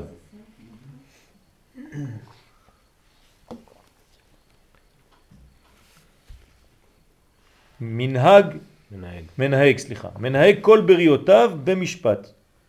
זה נקרא הנהגת המשפט, על ידי העשר ספירות, שעיקרם מבחינת היושר. כלומר, מה שאנחנו מתעסקים בתורת הקבלה, זה בעיקר ביושר. אנחנו לא מדברים הרבה על עיגולים. אנחנו מדברים עכשיו על עיגולים כי זה התחלה, כי צריך לראות איך זה עובד, אבל בכלל, הנהגת המשפט, בניין העולם שלנו זה יושר. אנחנו מתעסקים ביושר. מזכיר ומעניש, שכר ועונש, את האדם על פי מעשיו. זה נקרא הנהגת המשפט. לפי המעשים של האדם זה מה שהוא בעצם גורם לעצמו, כמו שאמרנו את זה במילים אחרות, מה שאתה משדר זה מה שאתה בעצם קובע. הוא מחזיר כל רעה לטובה, הוא מביא בריאותיו לרצונו. פירוש, אף על פי שלא ירצו בריאותיו להשתעבד לו, בסוף, בעל כורחם, יבואו, יביאם מרצונו על ידי מלך המשיח. זה בסופו של דבר הכל יחזור, כן, להתגלות כדבר אפילו שלא רצית, חשבת שאתה לא רוצה. יגלו לך שבאמת רצית, רק לא ידעת. עד שאומר רוצה אני. לכבודו, כל זה בגלל שאין לך אפשרות לצאת מהמעגל הזה. אז תבוא עשר גלגולים, מאה גלגולים, אלף גלגולים, בסופו של דבר אתה תהיה מתוקן. ייקח זמן. גם ישו הנוצרי, אחרי 1500 גלגולים, ייכנס לגן עדן. בסדר? אחרי כל התיקונים וכל השריפות שיש שם למעלה וכל מה שהוא מקבל על עצמו שם, כן, הוא, הוא נולד יהודי, הוא נידון כיהודי, ו, ובסופו של דבר גם הוא יהיה מתוקן. המילה פה להשתעבד היא חזקה מאוד. כן, כן. מי שלא מתקרב זה בגלל שלא משתעבד? נכון, זה בגלל שהוא חושב שיש לו מציאות עצמית. אז בינתיים הוא משחק אותה מנותק. אם כולם יהיו מתוקנים, אז במושג של נצח, למה, אנחנו ממהרים? למה כאילו, מה אכפת לי לדבר עכשיו אלף חמש פעמים, אלף חמש חשוב, פעמים או חמש פעמים? חשוב בגלל שכשאתה מסיים את העבודה, כן, אז הגילוי הוא יותר מהיר. וכשהגילוי יותר מהיר, כן, אז יש פחות סבל בעולם. אנחנו לא רוצים שיהיה סבל בעולם. לכן כל פעם שאנחנו מדברים על גאולה, בתפילה אנחנו אומרים מהרה. את צמח דוד, עבדך, מהרה תצמיח. למה מהרה? כן, שיהיה פחות סבל בעולם. אנחנו לא, עוד פעם, אנחנו לא דוגלים בעניין הזה שצריך לסבול וזה. אנחנו רוצים שהדבר ייעשה כמה שיותר מהר וכמה שיותר יעבור ונצליח לעשות את העבודה הזאת בקלות. לא יעשה. מה? רק, עוד פעם, הוא לא יעשה, הוא רק מתקרב כל הזמן לנקודה חשוב. שהיא לא קיימת. לא, אבל ש- אתה, אתה, שלא- כן, אבל סופית. אתה מוריד סבל. כן, נכון, מצא עצמך. כשאתה אדם עושה רצון השם, אז יורד גשם. הקדוש ברוך הוא פותח את השמיים, וחז ושלום כשהוא עושה להפך, אז הוא סוגר את השמיים, אז יש יובש, אז אנשים חז ושלום מתים מרעב, אז אין... זה לא הוא, זה אנחנו. זה נכון, אבל זה, זה ככה התגובה. נכון. אז, אז הוא ברא לנו מנגנון שעדיף שנהיה בכיוון הנכון של הדברים וביושר של הדברים ולחיות ביושר. העניין הזה, בעצם אין האנשה של הקדוש ברוך הוא. כתוב פה, מספיר ומעניש את האדם על פי מעשיו. זה לא שהוא מעניש אותנו. כן. אנחנו מענישים את עצמנו. כן. וגם העניין ש... מה זאת אומרת העיקר מבחינת היושר? אנחנו לא מתעסקים, מתעסקים ביושר. כן, אנחנו רק מתעסקים ביושר. היושר זה האור האינסוף. כן, אבל אנחנו אדם, דמות אדם, נכון? כלומר, האדם התחתון הוא דמות אדם העליון הזה, שנקרא ג' קווים. לכן גם לנו יש ג' קווים. אז אנחנו מתעסקים ביושר, ב... ב... הנשמה, יש לנו מה להתעסק עם הגוף בשביל לגלות את אותה בסדר, נשמה. נכון. אז תבני כלים בגוף שלך, זה נקרא להתעסק ביושר. כן, זה המידות. המידות הן ביושר, נכון? המידות זה בנשמה? המידות, גם לנשמה יש מידות, כן. גם לנשמה הפנימית יש מידות של הנשמה, שאמורות להזרים אותה יותר ויותר למטה. במקום אתה אומר לנו, אל תתעסקו בדברים הגבוהים, אל תתעסקו לא, לא, לא, לא. אני לא מדבר על האור האינסופי עצמו. אני מדבר על האדם שאמור להזרים את האור האינסופי הזה. אם האור האינסופי נקרא דמות אדם, זאת אומרת שהאדם התחתון הוא זה שיזמין את האור הזה שנקרא דמות אדם. ולכן יש בנו ג' קווים. מה זה לא מתעסקת בו? את לא מתעסקת בו, את מתעסקת איך להעביר אותו לכאן. זה משהו אחר. בסדר? לא אמרתי ש... הוא קיים, האור אני לא אמרתי שצריך לראות ממה הוא עשוי, כן, מאיזה חומרים, מה לעשות שם. תזרים אותו לעולם הזה. כן, תיפתח. זה זה. למה? מה מפריע לך? מפריע לי שהאור יורד בכל מקרה. כן, זה לא אם אני אחליט להוריד אותו או לא. הוא יורד, הוא. משפיע. אין ירידה. אין ירידה. אין ירידה, הוא נמצא פה. אז את מגלה. אז אני מגלה. כן. אז הגילוי, נו. לפי בעצם העיגולים. מה זה לפי העיגולים? כי את, את, את עכשיו נכנסת לפירוש של עיגולים ויושר, כשעיגולים זה בעצם גוף כלי, נכון? כן? בסדר, אוקיי, תגידי את זה ככה. לכן תמיד עיגולים ויושר הולכים בד בבד. רק שאנחנו לא מתעסקים בעיגולים, כן? כי זה מדרגה שהיא חלל, בלי כלום, אלא אנחנו מתעסקים באיך אנחנו מביאים את היושר על ידי מידות. אז נתרגם את זה למילים שלנו, אנחנו מתעסקים בתיקון המידות. זה יושר. זה הנהגת המשפט, כן? תיקון המידות זה יושר. כן? זה הנהגת המשפט. כלומר, אם אתה מתנהג טוב, אז אתה מקבל טוב. מבחינתי אור, סליחה, אור וכלי זה יושר ועיגולים. כן, זה בכללי, אבל גם בתוך כל אחד ואחד יש את האור ואת הכלי של האור ואת, האור, ואת הכלי של הכלי. בסדר? גם הכלי הוא אור בסופו של דבר, נכון? רק אור שנתאבא יותר. והאור הוא אור יותר זך, אבל שניהם כדי לגלות אותם צריך כלי. אז הכלי הזה זה המידות של האדם. והמידות האלה זה יושר, זה הנהגת המשפט. בסדר? הישרות האנושית, המוסריות. בסדר, לאט לאט, לאט לאט. מילותיו של אדם, לא, מילותיו של אדם הן בנשמה, שלו. אתם עייפים, אני מרגיש שאתם כבר עייפים. המידות של האדם זה בנשמה שלו? המידות של האדם זה הנשמה מאפשרת לו, כן? הוא לא יכול לעשות שום דבר בלי הנשמה. הגוף אין לו עבודה עצמית של עצמו, הוא לא יכול לעשות כלום, כן? מה, מה יעשה הגוף? יש לו מציאות נפרדת? אין לו. אז הנשמה נותנת אפשרות לגלות את המידות. אז היא מגלה את המידות לאדם. והוא צריך לחיות בהרמוניה בין הגוף שלו לבין הנשמה שלו. זה נקרא לחיות בישרות.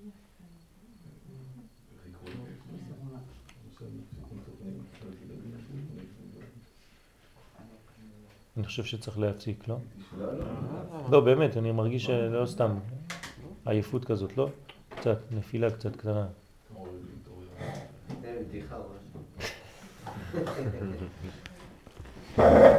טל, תספר לנו איזה משהו. כן, יש לך את כל הזמן אה, משהו בברסלבי כזה. בדיחה? איזה משהו, כן. בדיחת כורדי לא יהודי. הנה, אתה רואה, יש לו. הרגשתי. נסע למצרים, מצטלם בשתי חמורים וכותב לאמא שלו, אמא, אני באמצע. אתה רואה? הבנת או לא הבנת? כורדי, לא יהודי. הולך למצרים, כן? מצטלם בין שני חמורים, אז בצילום הוא אומר לכולם אני באמצע. צילום. בצילום, שצילמו אותו, הוא אומר לכולם, תסתכלו, אני באמצע. אם מישהו אומר לך שהוא לא. אולי יש ספק, כן?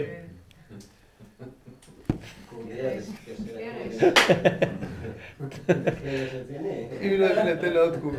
אה? אם לא הבין, נתן לו עוד קובה. עוד קובה. בן יאיר. ולא כחמורו של פנחס בן יאיר, כן? טוב. ב' משנה ב'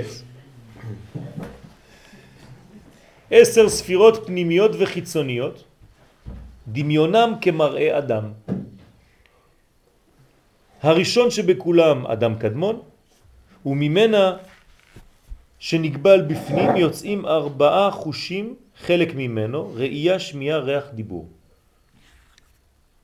כן? תראו כמה דברים יש בתוך העניין הזה, כן, הוא הכל כולל, ולאט לאט. עשר ספירות פנימיות וחיצוניות דמיונם כמראה אדם. זו הקדמה כללית. כלומר, כל מקום שתמצא שם עשר ספירות פנימיות וחיצוניות, דהיינו בכל הפרצופים שבכל העולמות, תמצא שדמיונם כמראה אדם המורכב מנשמה וגוף.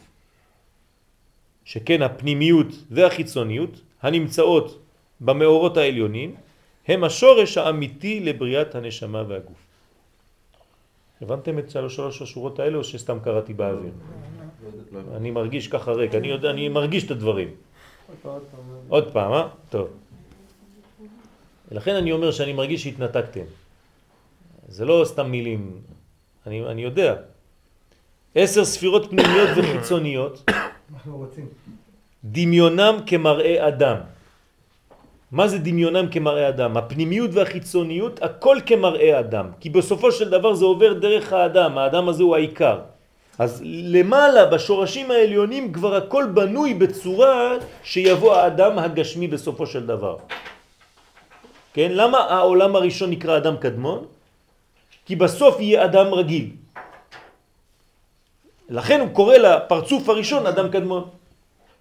מה הקשר? הוא מכין כבר את השטח לאדם. וזה שורש הדברים, כן? אדם קדמון. מה, מה אמרת? מה? סתם. בוא אני גם אגיד ככה. טוב. עשר פנימיות וחיצוניות, זאת אומרת אה, פנימי זה האור וחיצוניות זה מה שמעביר את האור, מה שמתגלה. כן, פנים וחוץ. הפנים זה השורשיות, החוץ זה הגילוי. מה אתה רואה ממני? את הפנים או את החוץ? את החוץ. גם במחשבה שלי אתה רואה את החוץ. כי אני מדבר, זה כבר בחוץ, בר. דבר. אז אני פנימי, אבל אני מגלה, מתגלה דרך החוץ.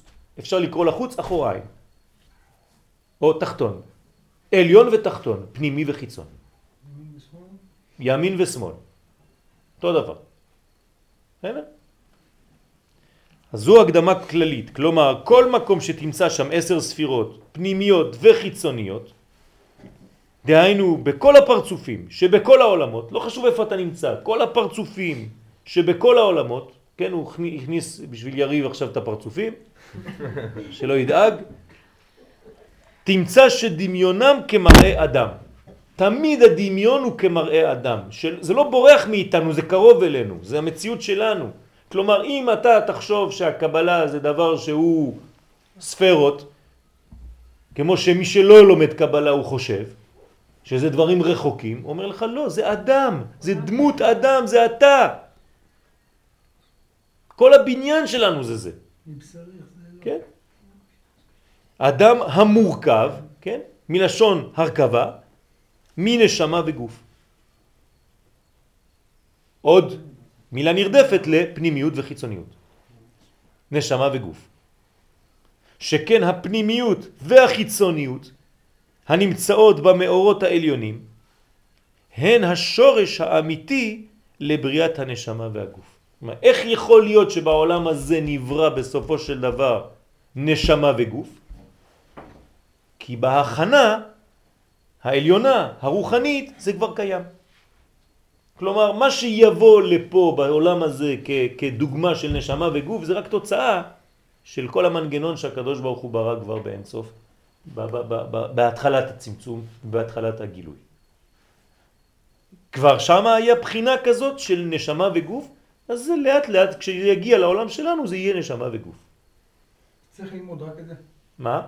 אם אתה לומד את השורש, מבין את השורש טוב. בוודאי. אתה מבין את כל נכון, הכל. נכון. הבעיה זה שאנחנו קשה לנו ללמוד את השורש, אז אנחנו לומדים את השורש דרך הענפים. כי קשה לנו ללמוד את הגרעין. אז הגרעין אנחנו לומדים אותו דווקא דרך הענפים. קשה לנו לראות מן הפנים לחוץ, זה מה שעושים המקובלים, זאת, זה הלימוד, או המדענים שהם להפך, מסתכלים על החוץ ומנסים לראות מה הולך בפנים. וזה מטעה. זה מטעה. כי תלוי איך אתה מסתכל, מה אתה רואה, והדברים משתנים בחיצוניות, כן? מה שבפנימיות יש נצחיות. אז צריך להיזהר מאוד מאוד, לא ליפול במדע כשהוא מנותק מהקודש. כן, מדע מנותק מהקודש זה חז ושלום הולך למקומות מסוכנים. אני, אני אתרגם את זה במילים אחרות, כן, אה, שכל בלי מידות. נחש. נחש, אוניברסיטה. אתה מלמד חוכמה לכולם, בלי לבדוק מי הבן אדם שאתה מלמד אותו. ועוד עשר שנים הוא הופך להיות מהנדס. אבל מה הוא עושה עם הזה? פצצות. איפה הוא למד? באוניברסיטה. כימיקה וכל מיני דברים, כימיה ו- וכל מיני דברים של, של חשבונות והכל, לימדת אותו. למה לימדת את בן אדם כזה? הרי הוא בעל מידות מגונות, מקולקלות. למה הוא ישב באוניברסיטה? למה אתה לא בודק למי אתה מלמד את הסודות האלה? זה סודות. ואם אינו מדבר בכיכרון לא יכול לקבל את המידע. מה? לא, יכול, יכול להשתמש בזה לדברים רשעים. הקדוש ברוך הוא ברא אור וגנז אותו, למה? ראה שהרשעים עתידים להשתמש בו לצורך לא טוב.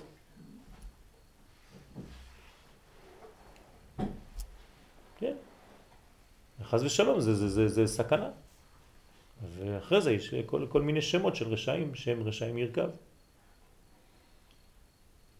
שמשתמשים בדברים האלה. מה שעושים היום כל האל-קאידה. כן, איפה הם למדו כל האנשים האלה? מה, אתם חושבים שהם היו במדברות התחילו לקחת אבנים ולשפשף אז שיצא להם זה, הם למדו באוניברסיטאות. הם השכילו, הם למדו כל מיני דברים, חכמים, שפיזרו להם חוכמה של מדע מנותקת מהקודש. הם משתמשים במדע הזה כדי להרוס את העולם. היום אתה מקליט באינטרנט. הכנת פצצות. נותנים לך רשימה. אתה מקבל מוצרי מטבח, מה יש לך במטבח? כן, כן, מה שיש לך במטבח אתה יכול לעשות פצצה, איך עושים? כן, זה אוניברסיטה. עושים את החוכמה לאוניברסלית. דרך אגב, זה נכון גם לגבי תורת הסוד. יפה.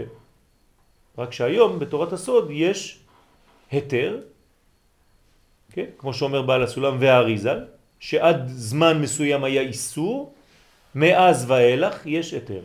אז לכן לא הופיע אינטרנט לפני ההיתר. כי זה הולך לפי סדר העולם. אז האור הזה יבוא נגד החושך הגדול הזה של הצד השני. ולהפך, ככל שהתורה הפנימית הזאת תתגבר יותר ותגבר יותר ותתפשט יותר, עד לאומות העולם, כן?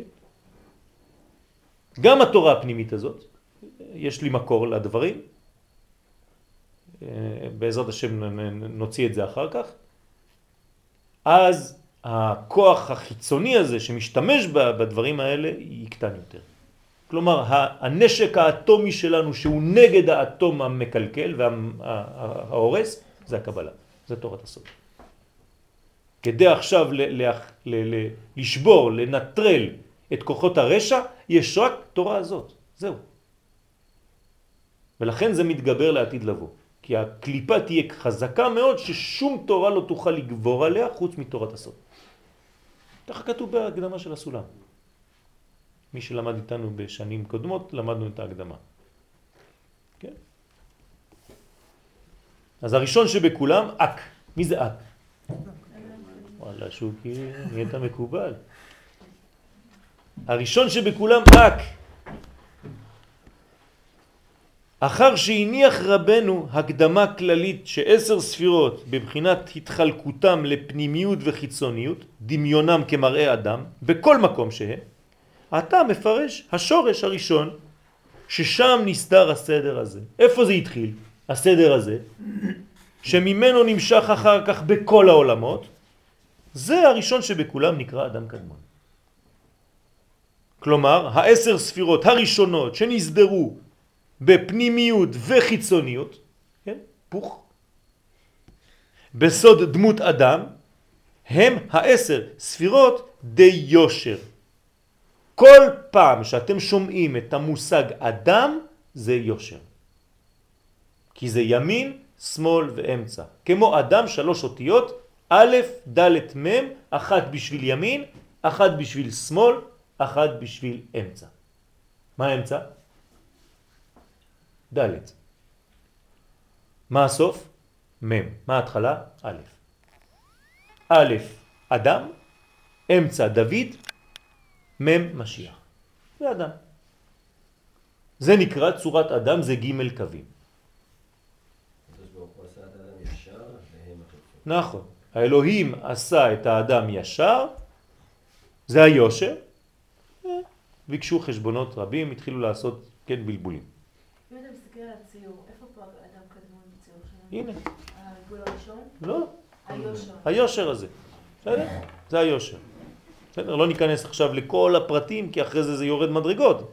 כן, אבל כל הקו, בפנימיותו של הקו, תמיד זה אור אינסוף שיש בפנים, לא לשכוח. יושר ועיגולים, חיצוניות ופנימיות. נכון. יושר ועיגולים, חיצוניות ופנימיות. העיגולים זה החיצוניות והיושר זה הפנימיות. אבל שמתגלה דרך כל כלי חיצון, בסופו של דבר. צריך להגיע לעיגולים. וגם העיגולים בסופו של דבר מתיישרים. כן? וגם היושר בסופו של דבר הופך להיות עיגול. כן? במתמטיקה, בפיזיקה, כל קו ישר בסופו של דבר מתעגל. כלומר, אם קלקלת את היושר שלך, איך, איך תתקן? על ידי שאתה חוזר להיות עיגול. זה מה שקרה לרבי אלעזר בן דורדיה. חזר להיות עיגול בגלל שהוא קלקל את הישרות האנושית שלו. חזר להיות כמו עובר בתוך בטן אמו, כן? הרכין, שם ראשו בין ברכיו, גאה בבחייה, גאה כמו בהמה, חזר להיות עיגולים, הוא כבר לא אדם, הוא גאה, בן אדם לא גועה, כן? ויצתה נשמתו, כן? והוא מקובל לעולם הבא. רבי אלעזר בן דורדאי. בסופו של דבר זה כמו שאמרנו עכשיו. גם הוא, המקולקל, מתוקן בסופו של דבר. אבל סליחה, אני שמעתי את זה פעם שהמקובלים, שעוזבים את העולם הזה, הם מרימים את הרגליים בכיוון, כמו. נכון, נכון. וזה זה, למדנו מיעקב. ויאסוף רגליו אל המיטה. בגלל שהעובר הוא בעצם מגלה בסופו של דבר את כל הדבר הפנימי שהיה ביושר. כן? אז הם חוזרים למצב העוברי. זה חזרה בתשובה. כן? כשחוזרים לתוך הבטן של האימא העליונה. בינה. ציורית, מבחינת ציורית אפשר לראות את זה כאילו, סתם ציורית, אפשר לראות את זה בתור ספירלה, כן? שהולכת ומתכנסת. ככל שהיא מתכנסת, היא שואפת להיות נקודה בעצם. אם לוקחים את זה כאילו במבט של זמן או של התקדמות, אז בסוף הופך להיות קו. כמו ספירלה כזו שהולכת ומצטמצמת. עכשיו, ככל שאתה יותר מתקרב לקודשא בריחו, או לישות, אתה מתקדם, כל הזמן בעיגול בעצם. אבל העיגול הופך להיות קו. אתה שואף לקו. אתה, אם ניתן לך, אתה תבנה לנו טיל עוד מעט. איזה מל"ט. עד שבוע הבא. אשריך, זה נכון. זה נכון. זה נכון. זה, זה מין קון כזה, קוניקה כזאת, כן? מין משולש, כמו פירמידה. כן. זה, דרך אגב, זה סוד הפירמידה, שיש לה כוח עצום. ראיתם פעם אה, אצל איזה מקובל אה, פירמידות? כן, של ארבע, כן, לא חשוב, ציירתי רק שלוש, אבל יש ארבע מדרגות.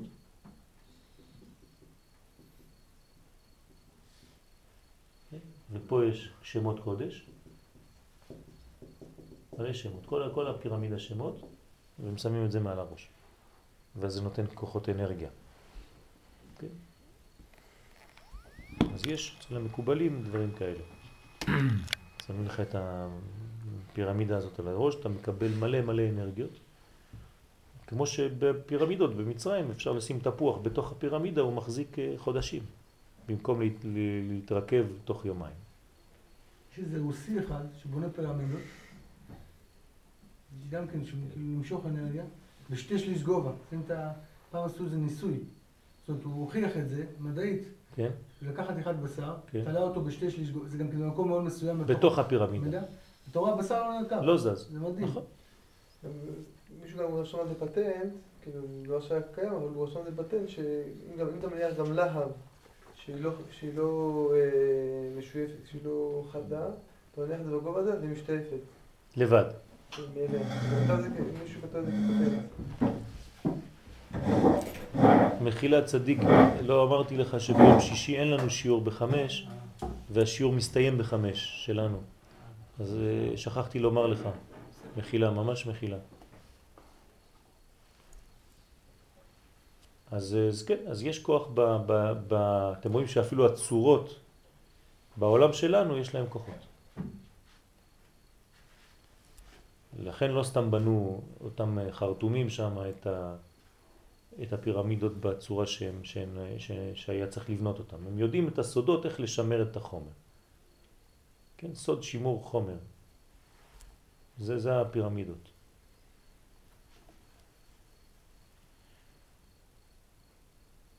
אז זה נקרא, הם עשר ספירות של אק, ועל כן נקרא אדם קדמון, להיותו השורש הראשון לדמות אדם הנמצא בכל הפרצופים. בסדר? האדם קדמון יהיה שורש לכל מה שיקרא אחר כך בכל הפרצופים אדם, שזה ג' קווים. כל פעם שאנחנו אומרים דמות אדם זה ג' קווים, איזון. וממה שנגבל בפ- מבפנים, בפנים, פירוש, מכלל כל הפנימיות, דהיינו האורות שנגבלו בפנים על ידי החיצוניות, סוד הכלים המכסים עליה להסתירה, יוצאים ארבעה חושים, חלק ממנה, כלומר אף על פי שהאור הפנימי בוקע ויוצא דרך כיסוי החיצוניות שהם בא להסתיר, המסתירו, אין החיצוניות, כן, לבטלה. שכבר אין בוקע דרך החיצוניות, אלא חלק מן האור, לא כל האור. אז החיצוניות היא משמשת גם כן למסנן, פילטר, הסתרה וגילוי. זה מסתיר אבל זה גם מגלה. זה לא מסתיר הכל, לא מגלה הכל. בסדר? כלומר, זה מתגלה באלכסון, בוא נגיד. לא ישר ולא מאוזן, כמו א'. האלף יכול להיות ככה, ואז יש הפרדה בין עליונים לתחתונים, יכול להיות ככה, אבל יש הפרדה בין ימין לשמאל, אז היא בחרה להיות ככה. מפריד ולא מפריד. בסדר? זה הסוד של האלף. אה, לא, יש לה עוד קו לאלף, אז תשים עוד קו. בסדר, יש לה ג' קווים אפילו. אה. כן? המינימום זה הוו. אבל וו זה וו א' וו, או וו וו, או וו י' וו. זה המינימום. אתה איתנו או שכבר אה, פרשת? פרשת, אה? טוב, אנחנו נסיים כאן. בראשית. קראתי משהו ומנסה יש משהו לי. ב- בפסאז' מה? באיזה אה, מקום כתוב, הוא ברא אותם כצלמו. מדבר על רבים, כן. השתיים, זכר ונקבה. כן. ויותר רחוק הוא אומר, הוא ייצר אותו. הוא כבר לא מדבר על שתיים. כן, בוא, אני יודעת שהוא, זה אדם, אבל אומרים שהוא שתיים. כן. אבל מה פה הוא אומר, הוא מדבר על אחד, ובהתחלה הוא מדבר... זה לא שתיים, זה, זה צלם ודמות, כן? זה צלמו כדמותו. אז הצלם והדמות זה שתי מדרגות של אותה מדרגה. אז אם אני מתייחס לשתי המדרגות כשאני נכנס בפנים, אז אני רואה שיש שני חלקים, אבל לא לשכוח שזה אחד. זה מה שזה אומר. זה היה השיעור האחרון שלימדת אותנו בסוכה. נכון. צלם זה שניים, זה צלם. נכון. נכון. למדנו את זה בסוכה, כן, ב- בהושענא רבה, השיעור הראשון, הפשוט. כן, הוא אמר שהוא היה פשוט. יריב אמר שזה היה השיעור הפשוט. לא מלובש. לא הבנו כלום.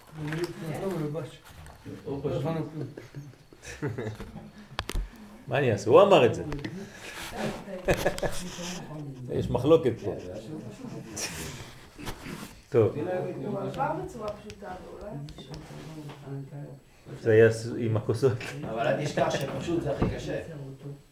פשט. הסוד הכי גדול זה בפשט.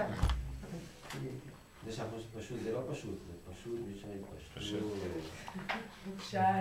אני רואה שאתה J6 יוניט. אה, טוב. שבת שלום וברכה. שבת שלום, תודה רבה.